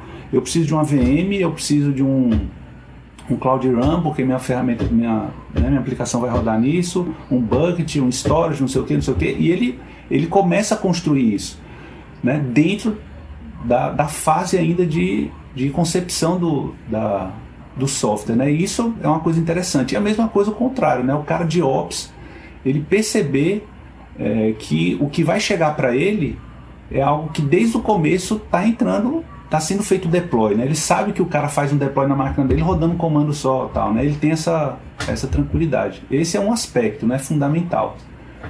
E aí vem os outros, né? Que é, é, agilidade, feedback, né, cara? Ninguém, ninguém se liga. Eu li isso um dia desses, assim, eu não tinha essa, esse conceito claro, mas um, um feedback é você fazer um commit, por exemplo, e um, uma ferramenta de controle de, de, de uma análise estática de código, por exemplo, retornar para você, ó, cara, você colocou um, uma variável que tem o um nome pass, né, né, isso não é uma boa prática, você colocar uma, ou uma constante com algum valor que indica que é um. Né? Bom, Enfim, velho sonar. Isso é um feedback, né? Pô, eu parei assim para pensar, o velho, o velho e bom sonar, é. E eu parei assim e li isso e disse, caramba, cara, é isso, né? De você ter isso calibrado. E nem toda empresa tem isso, né? Tem um, o cara faz um commit e tem um retorno que aquele commit dele passou num teste unitário, num teste de integração, numa análise estática de código, num teste de performance e tal.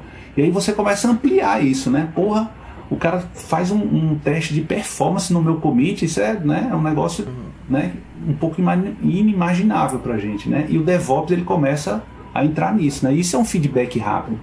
Na minha cabeça antes, cara, feedback é o cliente reclamar e chegar rápido pro cara que desenvolveu que deu erro. Vai muito além disso, né? Vai, enfim. É que o pessoal, o pessoal é, antes, de, antes de chegar no cliente, né? Isso é. O pessoal ainda fala muito pois assim, é, tipo, é. até nesse conceito aí que Ramon falou, tipo, ah, o cara que é, era o, o telecom, né? O cara que fazia engenharia de configuração, alguma coisa assim. Mas assim, a meu ver, hoje em dia, quando a gente, tipo, essa pessoa que fazia a infra, que fazia telecom e tal, continua sendo a mesma, continua fazendo o mesmo papel, só que, tipo, meio que foi. recebeu o título do, do DevOps, né? E assim, o, o meu ponto é muito. é mais de que, tipo assim o DevOps ele é muito mais o, o composto dos dois, né? Do Dev e do Ops, né? Tipo, de você ter a, ter a esteira, ter o sonar, ter não sei o que lá, e fazer a, o monitoramento, né? Da, da do, do, do, Kubernetes, alguma coisa assim. É, do que, tipo, Eita, só ser o cara de. Falar de Kubernetes é pra cair oh. mesmo, viu, Não me fala, não. A gente tá exatamente é passando não, pelo é. processo agora de migração para Kubernetes, aí para completar ainda voltei, entra. Voltei? Voltou. Ainda Voltou. entra infraestrutura as a code e tudo aquilo lá que tu tava falando aí, vai ser é um negócio meio traumático aí. Desculpa aí, meu pessoal, minha internet Mas segue está... aí, Lamonia.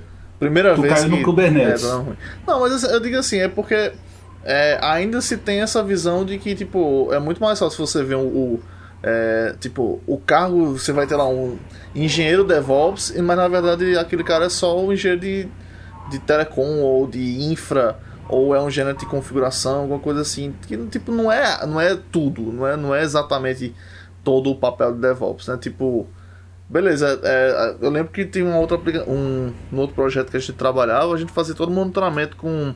fazer todo o processo com. É, tipo, com. com com Docker e usando o Rancher, né? Então, tipo assim, eu, é, a minha aplicação, ela, ela fazia lá o, o Git CI, ela subia pro Rancher, colocava lá o, o container lá, colocava para rodar, eu mesmo monitorava, fazia, é, fazia toda a parte de... de, é, era o cão chupando mano. É, não, a, a, gente fazia tudo, a gente fazia todo o monitoramento do, dos containers lá no, usando o Rancher e tal. Desse algum pau, a gente ia lá, reiniciava, fazia tudo. Aí, beleza, toda vez que tipo se desse algum pau, alguma coisa assim que a gente não conseguisse reiniciar, aí tinha que ligar pro cara da infra pra dizer, bicho, entra aí no servidor e derruba. Aí tipo, tá, esse é o cara do DevOps, tá ligado? Tipo, assim, alguém vai dizer que talvez esse, esse, esse cara aí que entra lá no negócio e derruba o servidor Acho vai é ser o engenheiro que... DevOps. Talvez o, Mas, o DevOps é... não seja um cargo, tá ligado? É, exa... Tá Chegamos ao é ponto. ponto. Chegamos ao ponto.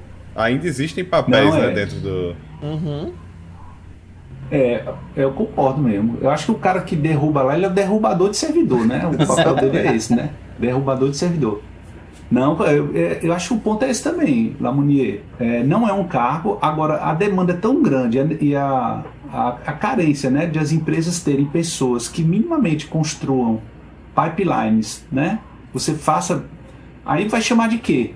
Aí é DevOps. Agora, olhando para daqui a, sei lá, 4, 5, 6 anos, aí não vai precisar mais o cara que sabe construir pipeline, porque isso já vai estar tá distribuído na empresa e tal, né? Uhum. Mas eu concordo contigo. É, para mim, é, DevOps de fato é cultura e ela envolve muita coisa, né? Tem aquela.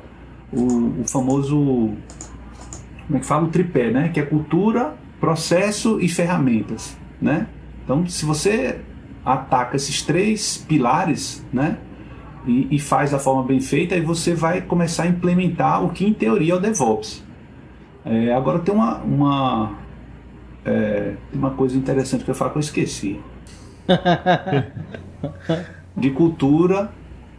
Cultura, é, processo, ferramentas. É cultu Sim, cara, não, é uma coisa também interessante, o infinito. Deixa eu até procurar aqui, porque eu, eu não decoro, mas é, uma, uma das perninhas lá do, do, da teoria fala em pleno. Não sei se vocês já viram. Uhum. E, e por que, que o plane está em DevOps, né? Porque é, o, o DevOps tem, tem um acrônimo, ele, ele... né? Eu esqueci o nome. Do... Tem um acrônimozinho do, do DevOps, né? Que é. É. Bota aí no Google DevOps, é, figura que vai vir o. É que é um ciclozinho. O infinito. Né? É, é, o infinito, é. É, e o que é que o planta? Por que, que o planta ali em DevOps? Né? A princípio você olha assim e tal, mas, cara, na teoria, ele. O DevOps, a cultura DevOps, ela, ela espera-se, no mínimo, que você tenha um planejamento é, com alguns princípios e, e, parte dos princípios ágeis, entendeu? Então, se uma empresa ela faz um planejamento que não não contempla pequenas features, pequenas demandas de alterações, sprints curtos razoáveis, né? O que o ágil é, prega tal. Então, a partir daí você já tem uma, uma, uma deficiência no que você pode imaginar como uma cultura DevOps. Então ela, ela, ela começa desde a fase de planejamento, né? E muitas vezes a gente passa batido. Então é, eu acho que as coisas elas se juntam mesmo de DevOps, mas de várias né, de várias é, de várias dimensões, né? E aquela figurinha ela, ela, ela faz, fala um pouco disso, eu, né? Eu, achei aqui a figurinha, mas eu não vou não vou dizer o que é não. Quem quiser, aqui não é o Academy não. Quem quiser aprender alguma coisa, vá no Google e, e pesquisa. Aqui e a gente tá aqui pra conversar besteira. Inclusive, a, a Cris quer contribuir alguma coisa, tá, eu tô vendo que você tá só Tá mais calado aí. O Aquiles olha, ele olha pra cima, assim, pra falar. Parece que assim. Não, é porque o chat, falar, né? o chat tá aqui em cima, eu fico acompanhando. É, é parece que você tá escutando Deus, assim, cara. Deixa eu ver o que, que ele fez. É a inspiração. Mas é isso, tipo, o que. O que. O que. Lamounier falou e o que. E o que Jeca falou no início, que tipo, que não é exatamente um, um papel do cara tá ali, mas é tipo uma parada que tá divulgada, que que, o, que é uma preocupação que o dev tem desde de, da, dali do início até o fim do processo. Eu não sei até, on, até onde isso vai, eu estava pensando sobre, sobre a, a, as implicações dessas coisas, porque a gente já tem a parada do full stack, que é o cara que mexe no, no front, no back, e agora está meio que acumulando as, a, a, a parada de, as coisas que antes eram de infra. Eu não sei onde a gente vai parar, tá E agora tá com, a, com o teste também. O teste também tá, tá se integrando no, no processo para quem é quem, quem desenvolve também. Então, não sei se em algum momento a gente tava no, num ponto em que era todo mundo bem separado e que depois começou a, a juntar e que em algum momento vai separar de novo, sabe? Isso só sei. serve pra galera que. aquela galera que gosta de chorar, tá ligado? Os caras que pegam uma vaga Aí diz, como é que eu vou começar se tem 150 coisas aqui? Eu não tenho condição de ter experiência para isso. Aquela velha choradeira da galera que tá querendo o primeiro emprego, tá ligado? Meu Mas isso, precisa isso é saber, velho. Do, do, do, Você precisa saber. Do motorista de ônibus, tá ligado? Do cara. Ah, é... era, eu era front e agora sou, sou full stack, novos é. desafios, agora, agora sou mecânico. ônibus. é, eu não, não sei para onde isso vai levar, gente. Eu acho que. Tipo, e agora tem uma parada muito forte com data também. Eu acho que, que existem especializações e às vezes a gente tenta. Não sei bem se abraçar tudo e tentar, tentar resolver. Mas eu acho que em algum momento a gente vai acabar delegando isso mais para framework, sabe? Como tu falou, com questão de pipeline e tal, eu disse, não, talvez isso fique com o tempo, daqui a 5, 6 anos, isso seja divulgado. Mas na realidade pode ser até que a gente automatize esses processos, porque a gente tá tão cheio de coisas que a criação de pipelines vai ser uma parada é, automatizada, né? Tipo, muitas dessas coisas talvez sejam automatizadas e a gente fique montando cubinhos, assim, encaixando Que nem fazia antigamente com Pipeline swing, né? orientado a objeto. IDE de pipeline. É. Ah, hoje em dia, se Cara, você, se você usa o stack lá da AWS, você já consegue fazer desse jeito que você está falando, Aquiles. Você usa Pois o é. Git da AWS, com, é só dar play lá e dizer, eu da- quero, eu da quero que isso daqui seja feito deploy. É, É, o, o da Azure também é bem, é bem. É bem simples assim, tipo, de fazer um negócio básico, né? Obviamente você vai, Não, é eventualmente básico, vai né? ter que mexer em alguma coisa, né? Tanto é que isso é uma parada que as empresas estão colocando muito ultimamente, tipo, na, na vaga, ela quer que o cara saiba a AWS ou Azure, depende da, da cloud dela, né? Porque a gente tá ficando mais dependente da, desses ambientes assim do que, do que antes. Teve até uma queda uma vez do, da Amazon, da AWS, que tipo, eu fui fazer uma compra no, no iFood e não consegui fazer. Aí, beleza, aí fui tentar acessar o, o, o app do banco, não tava conseguindo acessar. Aí foi o dia que teve o pau na, na AWS que caiu tudo.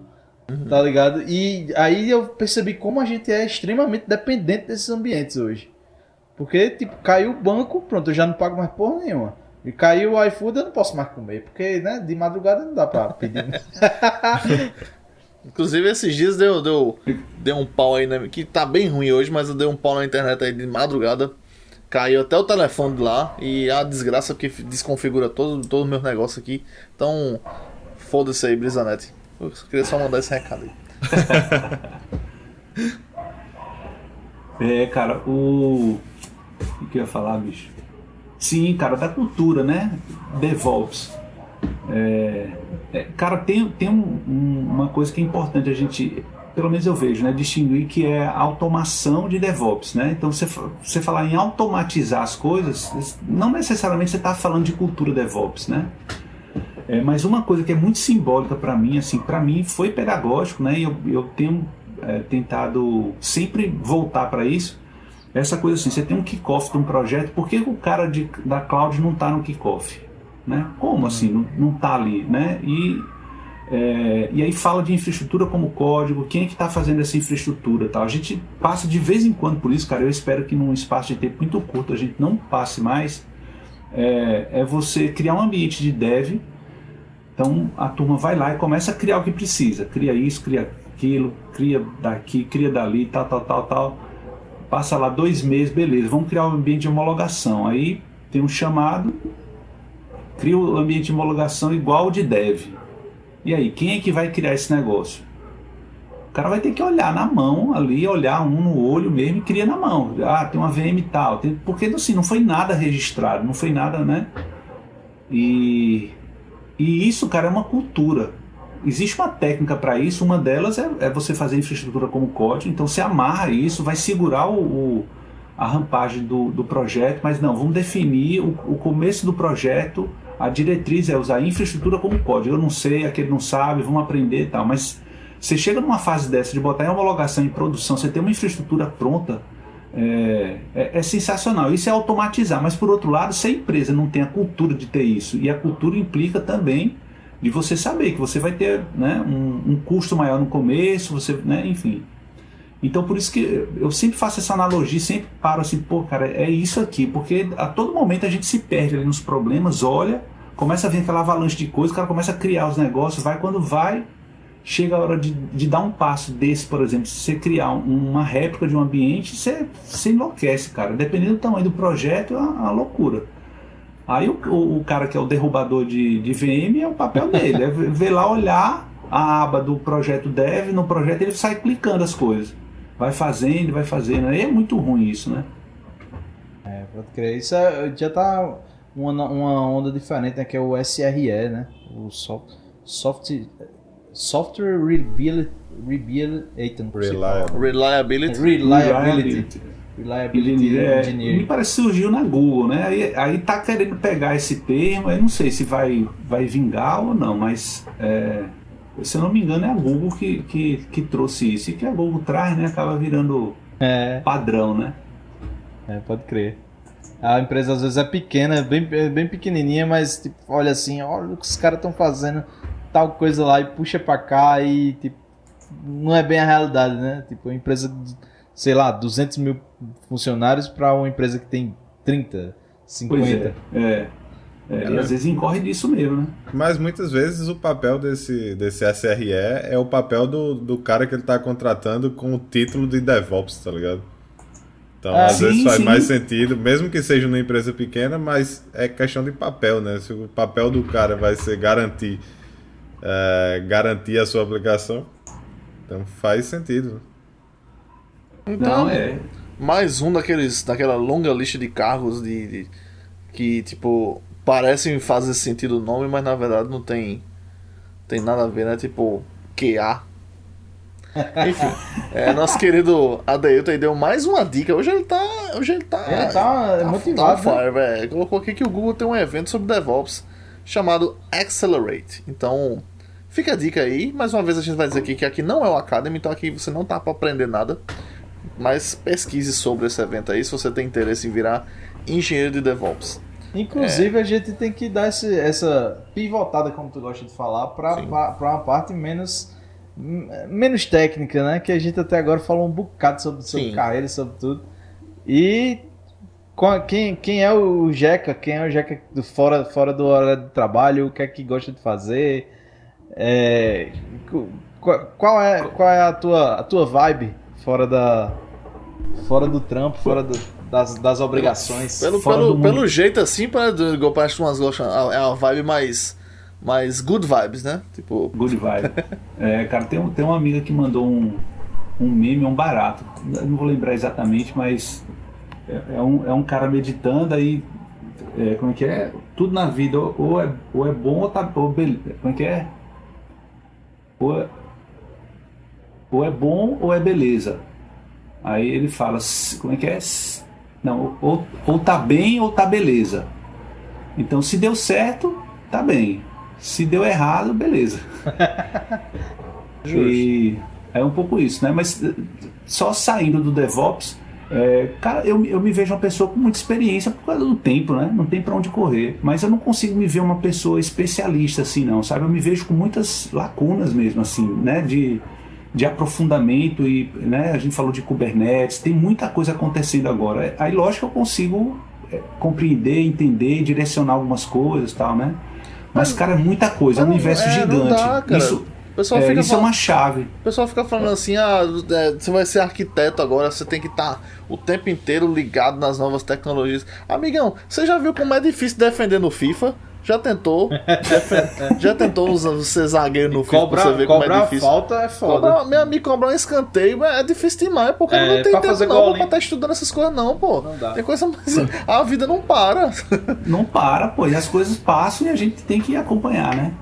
Então, cara, é um universo tão grande assim que não, não tem como, né? Você querer assim, pô, eu quero entender de DevOps, não dá. Eu sei que eu tenho muitas lacunas, mas para além disso, eu acho que tem um, um universo mais específico aqui, que é o que a gente está vivenciando agora, que tem coisas que a gente vai pegando e vai aprendendo e tal, né? Então, é, então não me vejo de jeito nenhum como o cara de DevOps, assim, que sabe tudo, porque, cara, tem muita gente né, que manja desse, dessa coisa técnica que está acontecendo. Aí por isso também que eu defendo muito essa coisa da cultura, né? A cultura, você compreender as pessoas, onde é que elas estão. A gente está começando a entrar já no, no assunto para além do DevOps, hein? Mas é compreender o que, que elas estão fazendo, qual é o papel delas, qual é o desejo delas, é, o, o, o que, que se espera delas e começar a compreender onde é que cada peça pode se encaixar melhor, né? Eu acho que o papel de, né, da gente que trabalha nessa área é também estar com esse olhar, né? Compreender que é, implantar uma cultura numa empresa e eu, eu desafio uma empresa para dizer que tem uma cultura DevOps, assim, né? É papel de cada um, não tem jeito, né? Achar que vai vir alguma coisa de, de cima para baixo, assim. Eu vou aprender uma pipeline, eu vou estar aprendendo DevOps tal, né? Acho que vai, vai muito para além, mas é só uma impressão, né?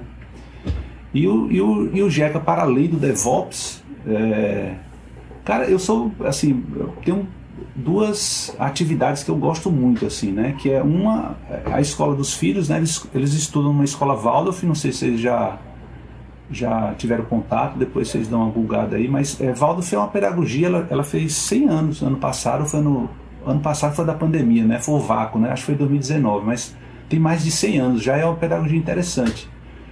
E aí todas as escolas Waldorf, pelo menos no Brasil, É uma pedagogia alemã. Mas no Brasil elas são é, escolas associativas. Então são os pais que tomam conta da escola, não tem dono.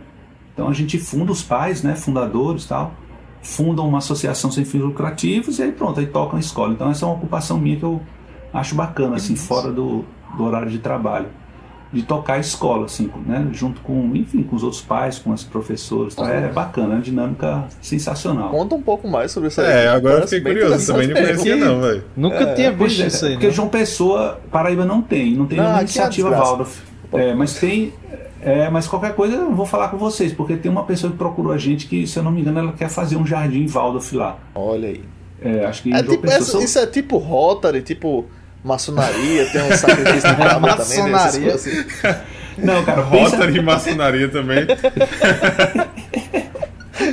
Não, esse, é, é, é, esse campo é um campo mais abrangente, né, na sociedade, um pouco místico, um pouco desconhecido é. para muitos, né? Não, imagina que a pedagogia... assinatura secreta também, vocês têm um aperto de mão, um negócio assim para saber quem é membro, quem não é, como é que é? Não, pô, é uma pedagogia, ela tem os princípios dela, e, e que é baseada na antroposofia, que é de um filósofo é, Rudolf Steiner, é bacana, assim, né? E, e ela segue alguns princípios que o ser humano ele é trimembrado, ele tem o pensar, o querer o sentir, enfim, aí tem um mundo de coisas. Mas a pedagogia, que foi fundada por ele, ela foi fundada com os princípios baseados na antroposofia. E aí ele foi convidado a criar uma escola há 100 anos atrás, né? E por um dono de uma de uma de uma indústria de cigarro, se chamava Waldorf. E ele disse: Olha, eu quero uma, uma escola que seja para todos os funcionários, sem distinção de classe, pererê para lá. Pô, o cara, né, apesar de ser dono de uma empresa, o cara foi visionário nesse sentido, né, de uma busca de uma de uma educação igualitária no, no quintal da casa dele, né? Ele disse: eu quero uma escola que estude meu filho e o filho do, né, de todos os empregados, tal. Eu quero que você conceba uma pedagogia que contemple tudo isso. Como esse esse filósofo, ele já ele, né, por ser o cara que construiu a antroposofia e tal, ele fundou essa pedagogia baseada na antroposofia. E aí, cara, é um, é um universo de coisas. Mas um dos, dos preceitos que tem, pelo menos no Brasil, me parece que fora também, é isso, de que a escola não deve ter um dono. É uma escola que precisa ser fundada, gerida e tocada por pais, mães e professores e professoras. E aí pronto, é uma pedagogia. Né? Agora sim, coisas do tipo, né, que às vezes espanta, né? Principalmente que é da área de exata, né? Você chega sim. lá pro seu filho no jardim e aí você entra no Jardim Waldorf, aí você olha e tem criança de, de é, a partir de 3 anos e meio, se eu não me engano, que entra no jardim, até 5, 6 anos, todo mundo junto, né? Eu escutei isso, viu? Não é achando não que pode ser. Então eu me pergunto, mas peraí, é, as crianças são todas juntas, né? Todo, né? Todas as idades, como é que vai ensinar o ABC, né? Para a menina que vai para a alfabetização? Porque hoje em dia você não alfabetiza no primeiro ano. Você alfabetiza o quanto antes melhor, né? E a pedagogia ela prega que as crianças não tocam em absolutamente nada com relação à letra, absolutamente nada. Elas não são alfabetizadas no, no jardim, elas são alfabetizadas de uma outra dimensão, assim, né? Dimensão não é, na... não é nada de outro mundo, não, de outra dimensão, enfim, de outras formas, né? E aí pronto, isso por si só já espanta a turma, viu? Tem pai mãe que chega lá e diz, mas como assim? Ele não é alfabetizado por 5 anos, mas não é tão bom a criança aprender a, as letrinhas lá, C de casa, B de, de burro, e, enfim, né? E aí pronto, então essa é a pedagogia Waldorf, né? Pro jardim ela tem toda... E aí pronto, tem um monte de particularidade, assim, muito desenho, muita música, muito e pouca tarefa de casa, viu, gente? Essa tarefa de casa é um barato, assim, ajudar o pai e a mãe a lavar a louça, só que massa. Varrer a casa, arrumar a cama, até, tal. Essa... Pai, o pai até é porque os pais estão interessados, né? Então. Os pais estão lá. Pode escrever, pode escrever. Para... Me parece algo que um pai que é dono da escola fa faria, né? É. Deixa com conflito de interesse aí. Mas como, Total, é que, né? como é que funciona assim para organizar? É, tipo, organiza as aulas, é, o, o, pai, o pai dá aula, ou contratam professores, ou como é? Achei bem interessante isso aí. Não, é, é contrata professor, né? Aí você, você, é, como é que funciona? Acho que todas as escolas, é, não, assim, é uma é uma, não é uma regra, mas é um padrão que vai se disseminando, porque uma escola ajuda a outra quando está nascendo, né? Então a escola normalmente é assim, ela, ela tem um conselho gestor dela. No nosso caso, é o conselho gestor formado por seis pessoas, seis vagas. Duas vagas são do, do da associação, porque a gente precisa criar uma associação para ter identidade jurídica. Né? Tem que ter, para contratar as pessoas, para assinar carteira, né? E aí, duas pessoas do, da, do, da associação, duas pessoas do corpo pedagógico, duas professoras normalmente, e duas pessoas do conselho de família. Então tem um conselho de família também. Então tem essas três, esses três entes é, que existem nas escolas e é, são eleitos dois, dois, dois e fundam e fundam e formam o conselho gestor. E aí pronto, o conselho gestor toca a escola. O que tiver que acontecer é decidido no gestor. E aí não tem um papel né, do dono, do, do gerente, do, né, a escola quando cresce pode ter um coordenador tal, aí vai crescendo, mas aí funciona assim, e aí você, se, você contrata, agora você só contrata pessoas que tenham a formação ou que estão em formação na pedagogia Waldorf. Já existe uma faculdade em Brasília que chama Rudolf Steiner, que ela tem a formação em pedagogia Waldorf, mas aqui você precisa fazer um curso de pedagogia, se eu não me engano são quatro anos, parece, enfim, e aí pronto, aí você tem que contratar aqueles, é, é, normal, é um professor, né? Tem que, mas ele tem que ter a pegada Waldorf, porque realmente é, é, é, outra história, assim, é outra, é outro padrão. Ele está adequado ao MEC, ele, né, ele contempla. Massa. Mas a criança não leva a tarefa para casa, por exemplo. Mas... Leva para desenhar tal, né? Não é para levar para o cara é fazer só feito. Jardim, ou, ou... É, não ficou muito claro para mim.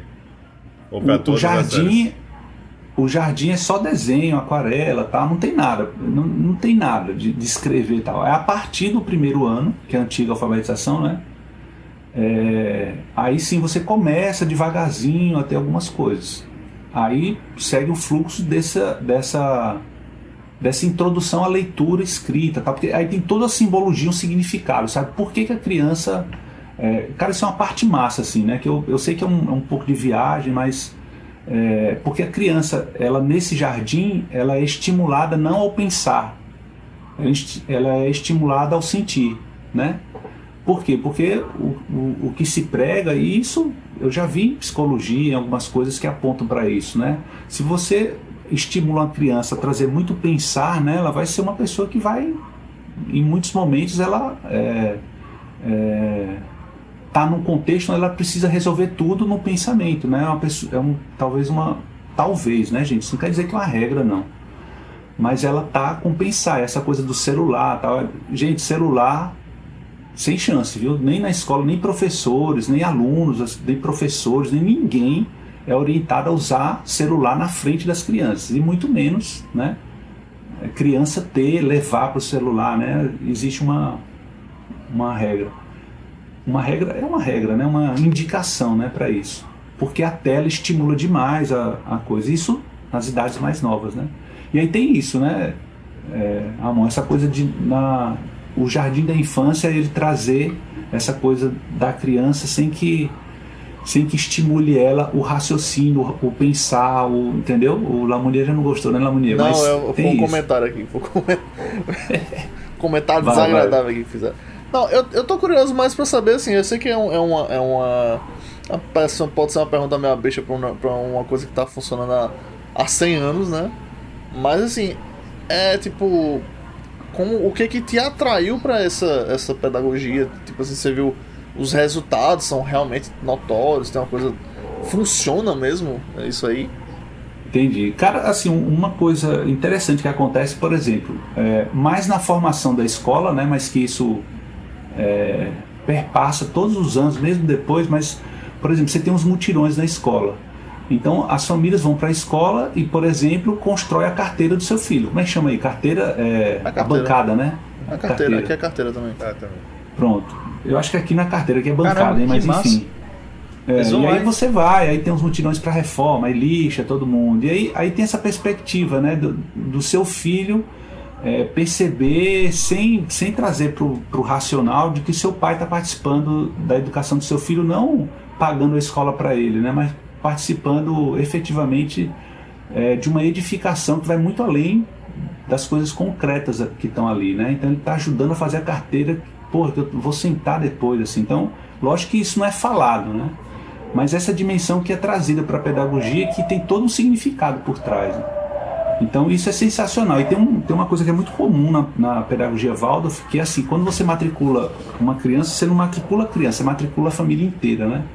E é muito interessante a comunidade que se, que se torna né, um, uma escola Waldorf, assim, de, né, das famílias, como é que funciona. A escola é, funciona em aldeia, isso ajuda muito né, pela atmosfera que tem a aldeia mas de você ter os filhos, assim, aí vai quatro filhos num carro só, aí vai, vai todo mundo para casa de um, depois no outro dia vai para casa do outro para liberar o outro pai e tal. É, é um negócio assim que não, não dá, não dá para explicar né, o, o, que, que acontece assim, nessa dinâmica dessa comunidade. Né? Então é muito interessante. Tem muita gente, tem muitas críticas também, né, que formam uma bolha, é, escola de maconheiro.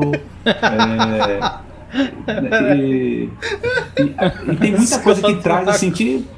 É, e, e taxam sempre como algo que é negativo, assim, não compreende que assim são turmas que estão juntas ali, que né, que uhum. estão alinhadas com alguma coisa que diz respeito a de você produzir uma educação que é uma educação muito mais profunda, assim, do que você produzir seres que precisam passar no Enem, precisam é, ganhar dinheiro. É lise produção, né? Esse é o grande é, porém. É, é, cara, a gente hoje em dia tá muito mais preocupado com isso. Puta, é, cara, você lê assim, você. Enfim, né? E. que mais? Aí, cara, assim, tem, tem, que, tem que botar o pé, assim, pra, pra ver ou, ou não gostar, também tá tranquilo, assim. Não, Mas, né? Se não curtir, é, Tem uma coisa que eu, que eu fiquei curioso, você falou de bolha. Tipo, como assim formar bolhas? Formar bolhas dentro do. Ou tá falando de crianças que não participam das outras escolas, por exemplo? Bolha no sentido amplo de que você tem uma comunidade onde se estimula o, o, a não tela para crianças. Quanto mais nova, menos assim. Então, você crianças 5, 6, 7 anos, de, né, de não estimular isso. E o fato de elas terem uma pedagogia que você, se você colocar duas crianças da mesma idade uma vai conseguir eh, escrever tudo, falar o ABC e tal, uma Waldorf não vai falar. Mas aí você dá um violino para a Waldorf, ela vai tocar. O, da outra não vai saber o que, que é. Aí, aí o cara tem que pesar. Qual é a dimensão? Ah, aí tem uma simbologia. Pô, é uma música clássica. Que bobagem. Pode ser, mas há uma dimensão maior, né? Que é essa sintonia entre a música e o ser. Tal. Enfim, aí é uma viagem. Realmente é, é uma viagem que o cara tem que embarcar, assim. A dica que eu, a dica é que eu dou pros sentido, pais aí entendeu? é fuja da música fuja, fuja desse negócio de ensinar seus filhos a tocar. Daqui a pouco eles vão estar tá tocando aí baile por 100 conto, toca 4 horas por 100 reais, aí termina a festa, acaba chega, oxe, já vai terminar, já acabou, não tocou nada. Então assim, fuja disso. É sempre. ainda pega esses 100 é- reais é, e compra trauma... de droga, né? Porque ambiente de música é ambiente, ambiente de, de música é ambiente de droga. Isso aí é. é já sabe, isso é. isso Outro estigma, né? eu, eu, eu confesso que eu tenho mais inveja de Lamonier, que sabe tocar, do que eu que sei, sei lá, o Jinx. Pode ter certeza, viu? Mas cada um tem um jeito, né? De, mas, cara, a dimensão de você tocar uma música, Lamonier, e, e, e tocar outra pessoa pelo, pela, por essa dimensão mais ampla do que a música representa, para mim é muito mais desafiador. É. Eu sei que para você é tranquilo, mas é, mas não, não sei, viu, cara? Eu não hoje, sei. Hoje, eu não dia, sei. hoje em dia eu vivo das, da, da gordura que eu acumulei de, de, muitos anos de. Desde criança também estudando. Eu comecei com 8 anos, alguma coisa assim. Mas, é, mas assim, é uma perspectiva muito interessante sobre pedagogia, que é, tipo assim. É, é um negócio. Eu não tenho filhos, assim, eu fico brincando, mas eu não, não tenho filhos. É, acho que nenhum dos três aqui tem. Aqui eles têm gatos. Ramon tem. eu acho.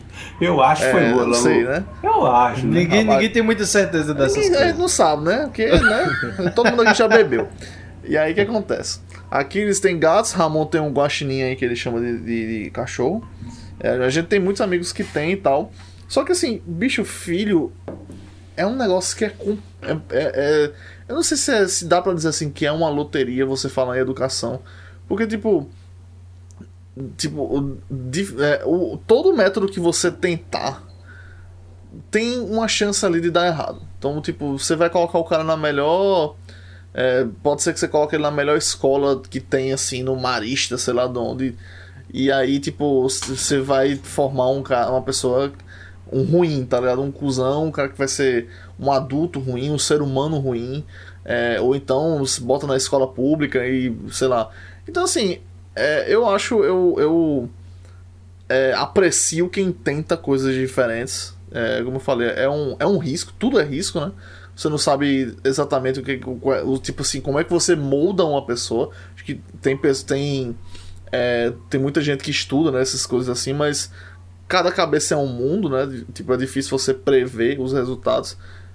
Eu acho, assim, acho maravilhoso quem, quem, quem tenta, sabe? Tipo assim, ah, você, você tá. Vamos tentar uma abordagem diferente aqui, vamos tentar fugir um pouco dessa, dessa linha de produção de, de é, pessoas que passam no vestibular, que é a, a educação brasileira, né? Tipo, ah, vamos ensinar vocês aqui a passar numa prova. A gente vê muito isso aí, né? Então, assim, eu acho interessante essas perspectivas diferentes. É uma aposta, digamos assim, como todas são. Não sei, acho que assim, quem, quem somos nós para julgar o que tá, o que funciona ou não? Né? Acho que só tipo É porque eu acho engraçado esse jeito de falar, tá ligado? De, de quem, quem sou eu pra julgar? tá ligado? É, é meu, meu coach, né? Você é, não, mas é, mas é porque é mesmo. A verdade seria dita, a gente eu tá acho... aqui pra julgar, né? Se vai estar tá certo ou se vai estar tá errado o nosso julgamento, é. ninguém sabe. A gente tá aqui pra dar opiniões que não necessariamente Então, são mas, mas, mas, o, negócio, o negócio aí tá sendo. tipo, o cara trabalha, o cara faz o, o estudo. Um estudo de, de, de psicologia, de, de ciência, porque é ciência humana, porque tem a porra do nome de ciência na frente.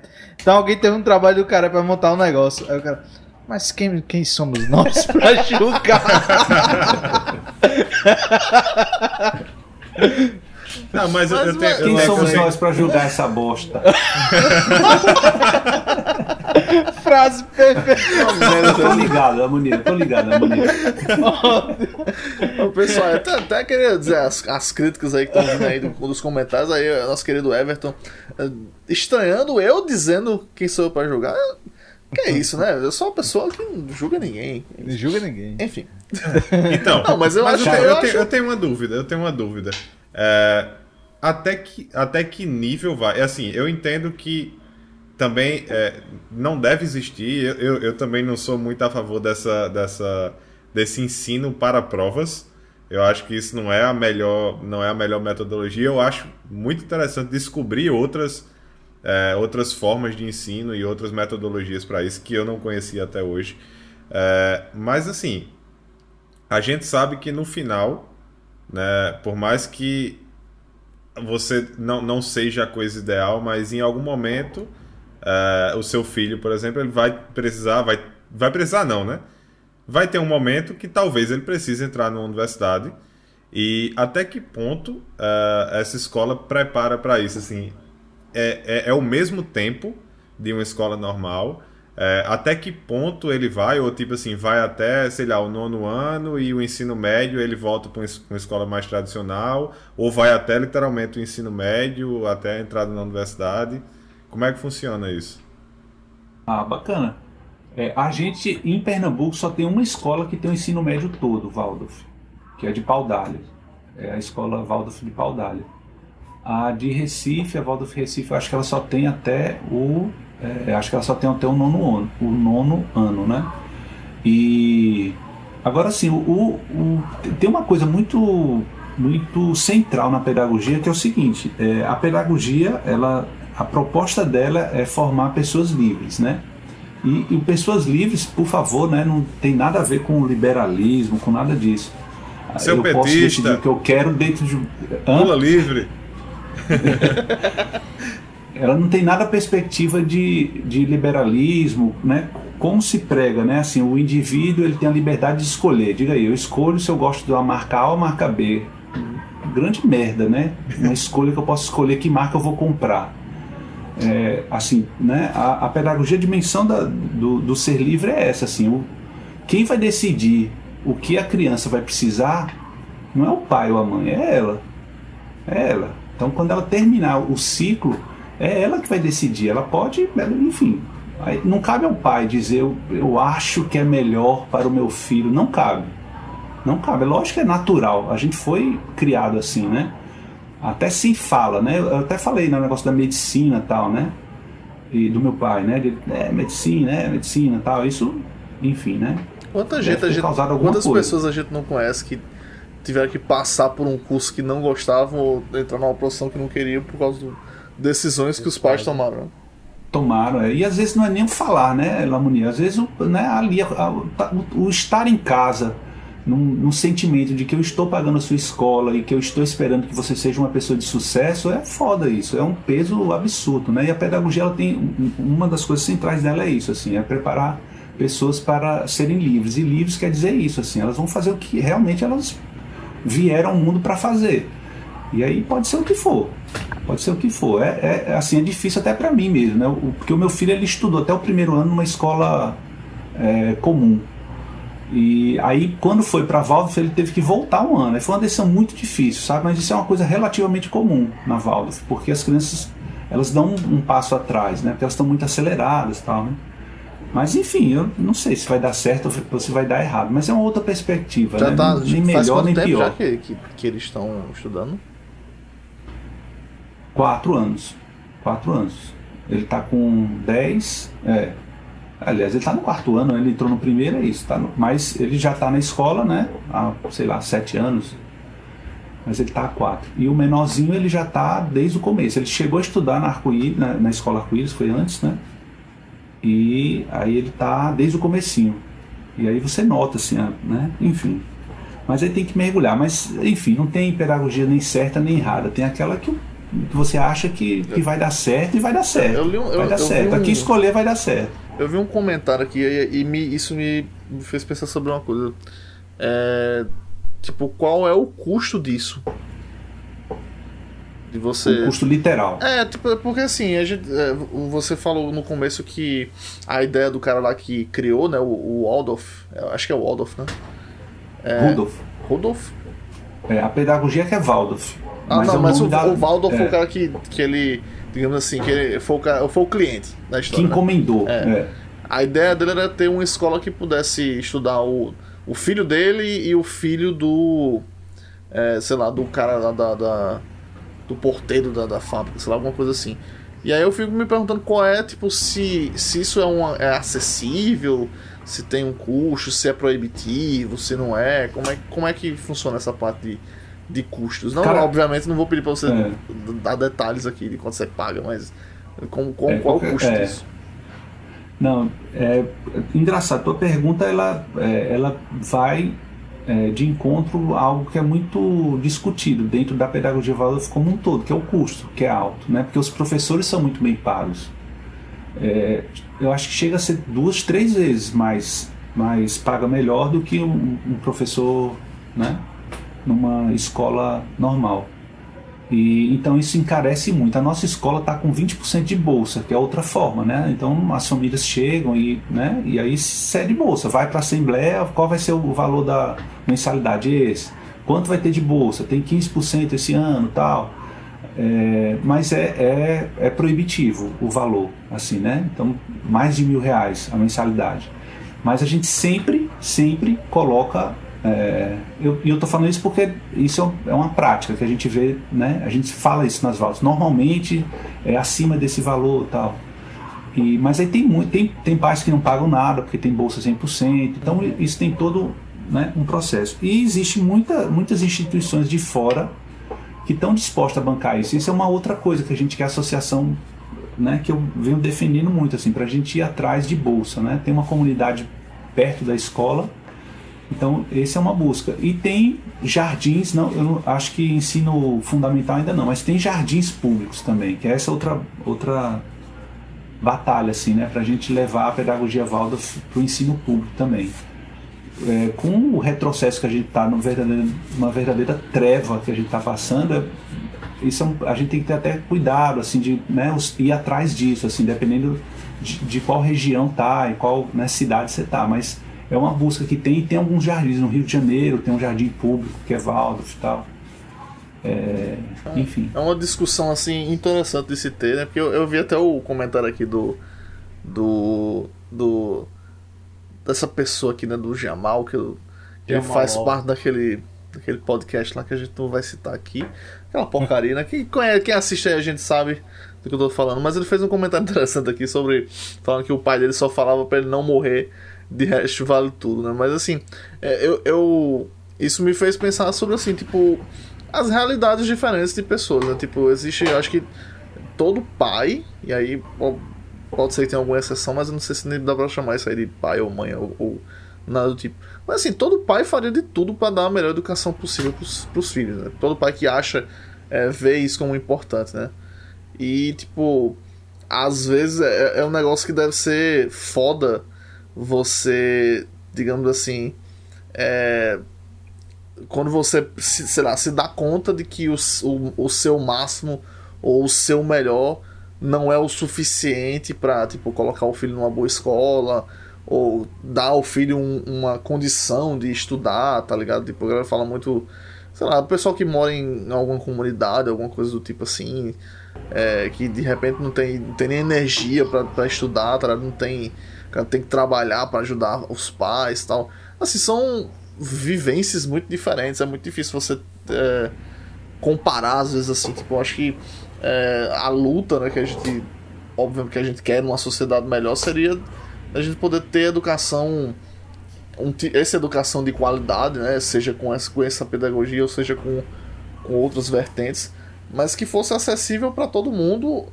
independente, né, tipo, todo mundo pudesse ter condição de dar a mesma condição, é, o mesmo ambiente, digamos assim, a mesma vivência para os filhos estudarem, alguma coisa assim. É, eu sou cético quanto a isso, Lamonier. Eu acho que o capitalismo não cabe ter uma educação de qualidade para todos. A gente precisa ter pessoas sem formação. A gente, putz, é, eu me incluo também, né? Mas eu concordo contigo, assim, esse seria um, né, o ideal, né? Mas é difícil, viu? Eu... Cara, Oi? É uma, não, é complicado, eu falei alto. Eu falei é. alto assim. É, é, cara, é difícil. A gente precisa de um exército, né? De reserva. O capitalismo exige isso. Ele tem que ter, senão ele. ele a razão de existir dele é essa, a gente, né? Tipo, fala muito em. Se fala em robotização. E aí as pessoas ficam, ah, mas e a galera que tem os empregos? O que, é que vai acontecer com isso aí? Os robôs vão tirar os empregos, as inteligências artificiais vão tirar os empregos, porque a gente, tipo, afinal das contas, a gente sabe que a, a, a, educação não vai, cumprir, não vai cobrir esse gap, né? De, tipo, pegar essa galera que hoje em dia tem, sei lá, um gari ou um montador de uma fábrica, alguma coisa assim. É, tipo, a sociedade não vai ter condição de tipo, elevar esse cara para uma posição onde ele poderia estar, tá onde ele pode, pode ter um emprego melhor, sei lá, alguma coisa assim. É uma discussão muito complexa é, isso aí. É. Eu acho que não tem espaço para todo mundo, não vai ter. Não vai ter. Eu acho que a Terra não aguenta. Imagina, todo mundo ter um iPhone, todo mundo ter. Não tem como, a, não tem. A gente vai tirar da onde? Para produzir bens que a gente supõe ser bens de consumo que nos dê conforto, mas para todo mundo são quantas terras? Acho que até fizeram já essa conta, né? Precisa de umas cinco terras para poder dar conta de produzir o que se produz hoje para uma vida que a gente considera mínima. Não tem, não tem como, assim. Eu só acho que a, a conta não fecha, né? Mas está indo Marte aí, né? A turma tá voltando para a Lua e tal. Acho que vai. É. É. Vai, mas enfim. É por isso que eu, é, vamos, por isso é que eu digo que tem que comer os ricos. esse, esse negócio que a gente tem de, de, de transformá-los é muita visão que a gente tem, por exemplo, dos pais que são pobres, tal, que tentam dar, dar, uma, dar uma condição melhor para os filhos e aí a visão que ele tem é que sucesso é, tipo, é ter um emprego bom e ganhar muito dinheiro. E aí, tipo, qual, quem é que dá isso aí? É, tipo, é, é, é o cara que vai para uma escola que, tipo, que tem aquela propaganda bem grande. Primeiro lugar no Enem, com o cara que. O cara cabeça ensina, raspada. Então, é, com a cabeça Medicina. raspada. Sobrancelhinha aqui. É. Aí você é, vai é... ver, tipo, o cara, o primeiro, o primeiro lugar do Enem, você vai ver o sobrenome é Rev Straubs, é um sobrenome é. alemão, assim, um negócio. Nunca é um Silva, um Santos, né? Quando é um Santos, aí vai, tipo, todos os jornais, né? É, é, quando é. Que é, um, é, uma, assim. é uma anomalia, um Santos, uma pessoa chamada dos Santos passando um negócio desse assim. Normalmente quem vai é o. É o Reeves Reverson. Que preconceito, velho. Não, mas, mas não é preconceito, é realidade, cara. Tipo assim, qual foi a última vez mas que. Mas uma raiz, né? Qual foi a é. última vez ligados? que você foi num médico e o sobrenome do médico era um sobrenome simples, tá ligado? Não era um sobrenome alemão ou alguma coisa assim. Tem, tem motivo para isso, tá ligado? É. E tu sabe qual é, Lamonier? Eu vou, eu vou deixar para você falar. Ah, é, tá, pô, deu a deixa, né, pra mim. É. Não, um, um dos motivos é que é, a gente, com o fim do, da, da escravidão, e São Paulo foi uma marca clara, né, porque ela teve uma, uma política de higienização, uma política de branqueamento, né, que foi o seguinte, quando é, houve a libertação dos escravos, é, era natural ou esperado que quem iria ocupar o, os postos de trabalho que estavam, né, a economia estava, né, a economia do café, Pereira e Parará. Aí o que é que São Paulo fez? E outros locais também, né? É, eles estimularam a imigração, uhum. né? Então São Paulo, ele, você tem uma classe média ali que é formada por descendentes de italianos, muito italiano, né? Japonês, é, né? Japonês é japonês, é japonês. Aí, aí pronto, judaica, então, comunidade é, até alemã é, então também. São Paulo, cara, dá uma olhada nos créditos de qualquer jornal que você, né, que é produzido em São Paulo, em qualquer lugar, né? Mas em São Paulo em particular, aí você dá uma olhada nos sobrenomes assim. E aí você vê os, os, os, sobrenomes mais simples, assim, quais são as funções que tem. Quando tem, né? Nos créditos de algum lugar. Mas é bem marcante, assim, né? E isso é, é, um, é um exemplo claro, assim, né? De como foi essa política é, do Brasil, né? De inclusão que não teve, né? Foi inclusão de gente de fora tal. Até hoje, até uma... hoje se vê, tipo, é, com, no governo Trump você via muito isso acontecendo é, nos Estados Unidos, né? Tipo assim, o cara falava, ó a gente não quer, tipo, os imigrantes dos, dos, dos shithole countries, né, que eles falam, né, do, da África, do, do, Caribe. A gente quer, tipo, a galera que vem daqui da, da, da Dinamarca, que vem da Suécia. Então, tipo assim, é meio que uma... É aquela imigração que você não tá, tá, tá mais interessado em recrutar gente qualificada do que, tipo, em fazer, tipo assim, quem precisa, né, do, do país, tal, quem, quem quer um lugar para viver, que tá fugindo uma uma perseguição, alguma coisa assim. Então, tipo, é, tipo, é uma, foi uma coisa que a gente viu muito recentemente, mas aqui no Brasil também foi bem, foi bem forte isso aí, né, no, no século XX, 20, 20, 20, século XX. É um debate profundo. A África aí. também, né? A África é outra coisa que está acontecendo agora, né? Que é essa explosão de migração para a Europa, né? Da África. E aí as pessoas às vezes esquecem, né? Como é que foi o colonialismo na África, assim, né? Destruíram a África, né? A África era um conjunto de tribos, tal, que o pau comia lá, mas comia porque tinha que comer, eram tribos, tal, né? E, é, e foi e, assim que a França ganhou a Copa do Mundo. E foi, e foi ainda tem esse detalhe. E agora os caras estão barrando, assim, mas, pô, destroçaram a África, né? Uhum. Politicamente, né? Imprimiram uma divisão que não era divisão que eles desejavam, enfim, né? O arranjo ali é muito difícil e tal, né? E aí você tem, né, mesmo a, África do Norte ali, né? A África branca, você teve toda uma colonização ali da, da França, né? Acho que é o Senegal, Tunísia, também é Tunísia em cima, né? É, o como é o nome do craque, cara, da da França, da, da Copa, pô, vocês não eram nem nascidos ainda. Pô. Ah, não, é, Zidane, agora. Zizou. Zidane, pô. Zidane é descendente, acho que é marroquino, né? Ele é. ele é. Não sei se é Tunísia, da Tunísia. É. mas é, ele, mas é, vai... de, ele é, é, Se não me engano, ele não nasceu na França, ele, ele é nasceu na Argelino.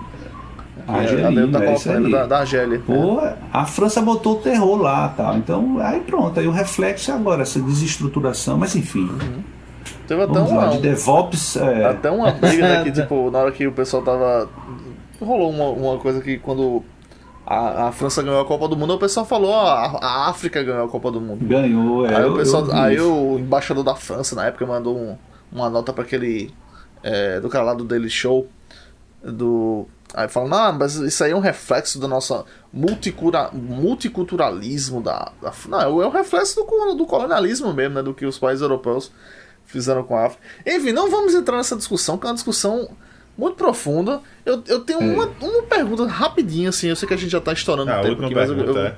eu vou perguntar. É porque, assim, quando você falou que quando a gente começou a falar sobre essa, essa questão da educação, você falou que tinha duas coisas que você fazia fora do trabalho. Você falou da primeira e aí faltou a segunda. Aí eu não sei se você quer ah, comentar cara. sobre. É, cara, eu, eu participo de um grupo que é interessante também, é o Rede de Hortas do Bem Comum. É uma rede de, de, de hortas em aldeia, que a proposta é você aldeia é, um lugar, né? produzir. Né? É um bairro. Ah, tá. É, é, cara, eu tô falando como se vocês. é, é um... a gente não conhece. Pô, foi mal, ó. Foi mal, é. Não o suficiente, é um... né? Não tão bem assim. Parece o Rio Mal. É, é um... Foi mal. E é uma, é uma região um pouco distante do centro de Recife, mas é grande Recife. Ela é, fala-se que é um bairro de Camaragibe, é, que é uma cidade da Grande Recife, mas enfim, é, é uma região que fica um pouco mais, uma região, uma altitude um pouco maior. Então ela tem um clima um pouco melhor. É lá que tem o, o, o maior trecho de Mata Atlântica, acima do São Francisco é ali, mas é um trecho bem pequenininho tal. Aí pronto, aí tem todo um, né, um significado. A escola fica lá, né? E aí pronto, eu participo disso, agora eu não tenho, né, minha casa não tem um lugar para plantar tal, né, mas eu participo porque tem, né, é um grupo que está lá e a gente vai tocando. E aí a gente está vinculado à economia do bem comum. Aí depois vocês dão uma buscada aí. O EBC é um movimento é, que surgiu com, é, acho que é um austríaco, cara, enfim, mas aí a Espanha está adotando muito, tem municípios que estão adotando, tá? Então quem tiver curiosidade dá uma sacada aí, economia do bem comum. Essa rede de hortas do bem comum é isso. A proposta é de que as pessoas plantem no seu quintal alguma coisa e a produção é compartilhada, é trocada e é vendida também. Tem a ver com economia Mas, sustentável, né? Alguma coisa assim. É, é, é um conceito mais amplo, né? Economia eu não saco muito não, né? Mas é, e diminuir a distância do trajeto entre o local de produção e de consumo também isso é muito importante por conta da emissão dos gases tal, né? Você tem um transporte disso, é um transporte que impacta muito, aí lógico, né? Produção orgânica de tudo, sem agrotóxico nenhum, então agro, agroecologia na veia tal. E é bacana. E com essa pandemia deu uma chacoalhada em tudo, né? Mas é, mas é uma turma bacana também, assim. É, é bom, assim, eu ainda não consigo não tem muita paciência para plantar, né? Feito tem uma, uma turma que gosta, cara, mas é, é muito interessante para quem nunca teve contato com plantar alguma coisa assim, isso é, é interessante, é muito bacana. É, maconha serve não? É, como é, como é, é ilegal, né? É, é, mas não, enfim. Mas for, for uma plantinha pequena não tem problema não. Eu, inclusive eu tô querendo conversar com alguém depois. Chama, chama no direct aí depois. Aí, vocês que estão aí no chat. Pessoal do, pessoal do aí cima, aí dessa, dessa vez. Esse povo, é. Dá, esse povo é envolvido com essas coisas ruins. Esse povo aí. da concorrência. É brincadeira, só não. Bom, e... eu acho que. Estamos é chegando. Infelizmente, estamos chegando aqui no nosso time já. Já passamos aí das, das duas horas de programa. É, eu vou começar aqui com, com os agradecimentos. Queria agradecer muito ao, ao João aí, ao Jeca, que a gente não se conhecia, a gente conheceu hoje. E, pô, foi muito massa. Você é um cara. Cara, só, só o, o, o a, vis, a, a, visão diferente que você passou hoje é uma parada muito foda. Que, que pode ter certeza que, assim, a, a, sementinha ficou aqui, isso vai ficar na minha cabeça por muito tempo, velho. Principalmente essa parada da escola. É uma parada, assim, que eu nunca tinha parado para pensar e. E. Dentre outras coisas, né? A sua visão de DevOps, de, de coisas que a gente Tem discutiu. ratinho vindo por aí, amor? Não, cara, tem não. Ainda não. Ainda não. Mas vai vir um dia, né? Olha aí. é, e queria agradecer muito por você ter tirado aí um tempo para vir aqui conversar com a gente. Agradecer muito também o pessoal do chat que, que tá aí. O chat movimentou aí hoje. Apareceu uma galera aí pra, pra conversar. Então valeu aí todo mundo que chegou. Segue daí, Lamor. Ah, eu assim, a, a, gente sempre fica naquela de. Ah, até hoje a gente tava falando, a gente não sabe o que, é que vai dar, né? Não sabe pra onde o assunto. para onde o assunto vai. Esse foi literalmente um episódio que a gente não soube para onde o assunto ia, né? Tipo, a gente falou, teve muita coisa técnica, né? O pessoal que. A dona de casa aí, o dono de casa que tá assistindo a gente aí enquanto lava a roupa, eu sei que talvez vai ficar perdido aí em alguns pontos, mas aí tipo, tem um pouquinho de paciência com a gente aí, porque né, teve a, parte mais técnica pro pessoal que gosta disso, mas a gente falou de coisas interessantes, conceitos interessantes aqui. É o que a gente tá, sempre tenta toda semana, né? Trazer é, pessoas legais para conversar pessoas interessantes para trazer uma visão diferente de mundo pra gente. E, tem, e não foi diferente dessa vez. Então, muito obrigado, Jeca, por ter aceitado meu convite, por ter aqui é, gastado suas duas horas da noite aqui de terça-feira para conversar com esses três imbecis aqui, ouvir besteira dos três aqui, mas é, conhecer um pouco mais da nossa audiência, trazer um pouco sobre você, sobre sua vida, sobre, é, sobre DevOps, sobre Git, Enfim, sobre maconha, tudo, assim, falamos sobre tudo. Né? Sobre maconha. E Maconha aí, foi aqueles que trouxe. Foi eu que trouxe. Inclusive, não tá trouxe, não trouxe. É, o pessoal do Boteco tá confirmando aí que, né, enfim, vamos, vamos trocar as ideias. Mas olha só, é, e fora Boteco, é, foda-se aquele, aquele podcast. Mas é isso, a gente aqui, Boteco é um, é um concorrente aí, os cabos que estão imitando a gente, viu, Jeca? A, Yeah. gente tá querendo É. derrubar eles. E aí é o seguinte, obrigado ao pessoal que participou aqui do, do chat, pessoal que mandou aí mandou sua participação, o pessoal da Pitan que veio, o pessoal fora da Pitan também que veio, espero que tenha sido é, edificante para a vida de vocês. E é isso aí, né? É, usem máscara e protejam-se, lavem as mãos direitinho, E ignora esse doido. né? ignore o doido aí, e é, bebam água e estudem mandarim, estudem Git também, quem sabe vocês aprendem um dia, e é isso. É, já, já vou deixando também o agradecimento. Valeu, Jeca. Muito obrigado, cara. É como o Ramon disse, foi extremamente inspirador aqui teu papo. Só tu- tu- as tuas ideias. é, a gente trouxe uma coisa que a gente não fazia ideia que tu trabalhava com isso, com, a- com a escola e tal. E é uma coisa que. Eu trabalho Espero- com ele, não sabia. Pois é, Você isso, é, isso que é o massa assim do, do programa, sabe? Que a gente conhece pessoas totalmente diferentes que trazem realidades que a gente que a gente não conhece e que eu, a galera também não conhece, o, o público também não conhece. Então, muito obrigado, cara, por ter aceitado, por ter agregado tanto hoje. O papo foi, foi maravilhoso. É, e queria agradecer também ao pessoal do chat. Chat, ó. Do chat. Chat, Ah, chat, chat, que veio. eu tô igual a Lamonia Jimenez aqui, que, que não. Mas tudo bem. É, brigadão, galera, pela participação, pela- pelas, pelos papos que teve aí.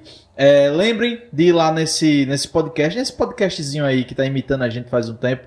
Bota lá, faz um comentário no Instagram deles lá.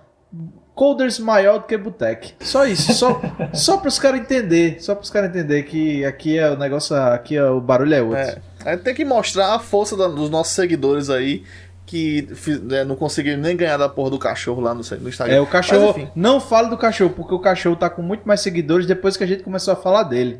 É, o É. cachorro de Ramon, que tem um Instagram, já deve estar com 800 seguidores.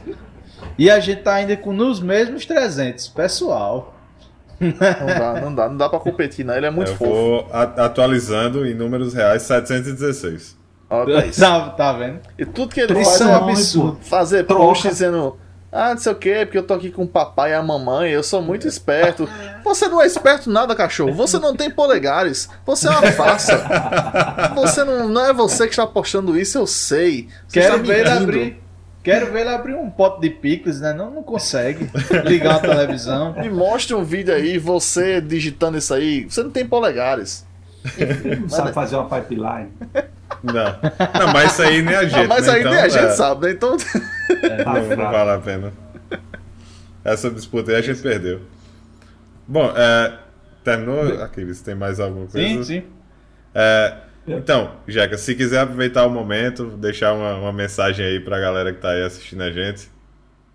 Pô, é, assim, humildemente, cara, eu, eu, eu não consigo me ver uma pessoa que, né, que traz coisas tal, não, eu, eu, eu me vejo como espelho, assim, né, se eu falei alguma coisa bacana, porque dentro de cada um tem alguma coisa que reverberou, eu falei da pedagogia Waldorf, que é algo que existe, falei da economia do bem comum, que é algo que já existe, então eu só, só sou um meio aí, então é, eu sou muito grato por vocês terem me chamado, eu é que agradeço e agradeço muito, foi, foi muito bacana muito descontraído. Também tava nessa, e aí, falar o quê, né? A gente nem falou do Cherry Pick, por exemplo. Mas aí Pois a gente abre um post lá no Fica Instagram pro- de você. Eu não tenho. Instagram, não tenho Facebook, não tenho nada, mas depois abre uma coisa porque a, a gente tem o que falar de Cherry Pick. Gente, muito mas- obrigado. Só tenho a agradecer. De novo, é, valeu. Valeu. E qualquer coisa é só chamar, viu? É, nós que agradecemos, Tamo junto. cara.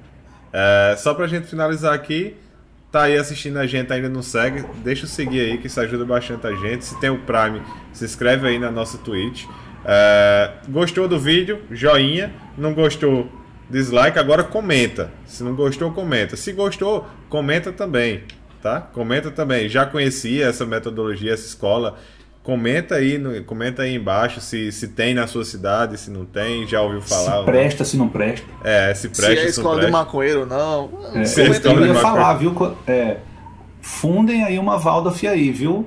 Em João Ó. Pessoa, procure a gente, alguma Waldorf que a gente troca figurinha, vai aí, faz um mutirão. Se eu tiver um filho, eu vou levanta. procurar ver se tem aqui em Portugal Quero também. ver. Olha aí. Fica a dica aí pro pessoal que quer essa desgraça aí, quer ter filho. Ou Que quer é dizer, isso? que é isso? É, pra gente não continuar falando mais Olha besteira, aí. vamos encerrar por aqui. Então valeu, pessoal. Tá. Muito, muito obrigado a todo mundo que participou e até a próxima terça. Valeu. Grande beijo. Valeu. Valeu, Lamounier, Aquiles e Ramon. Grande abraço.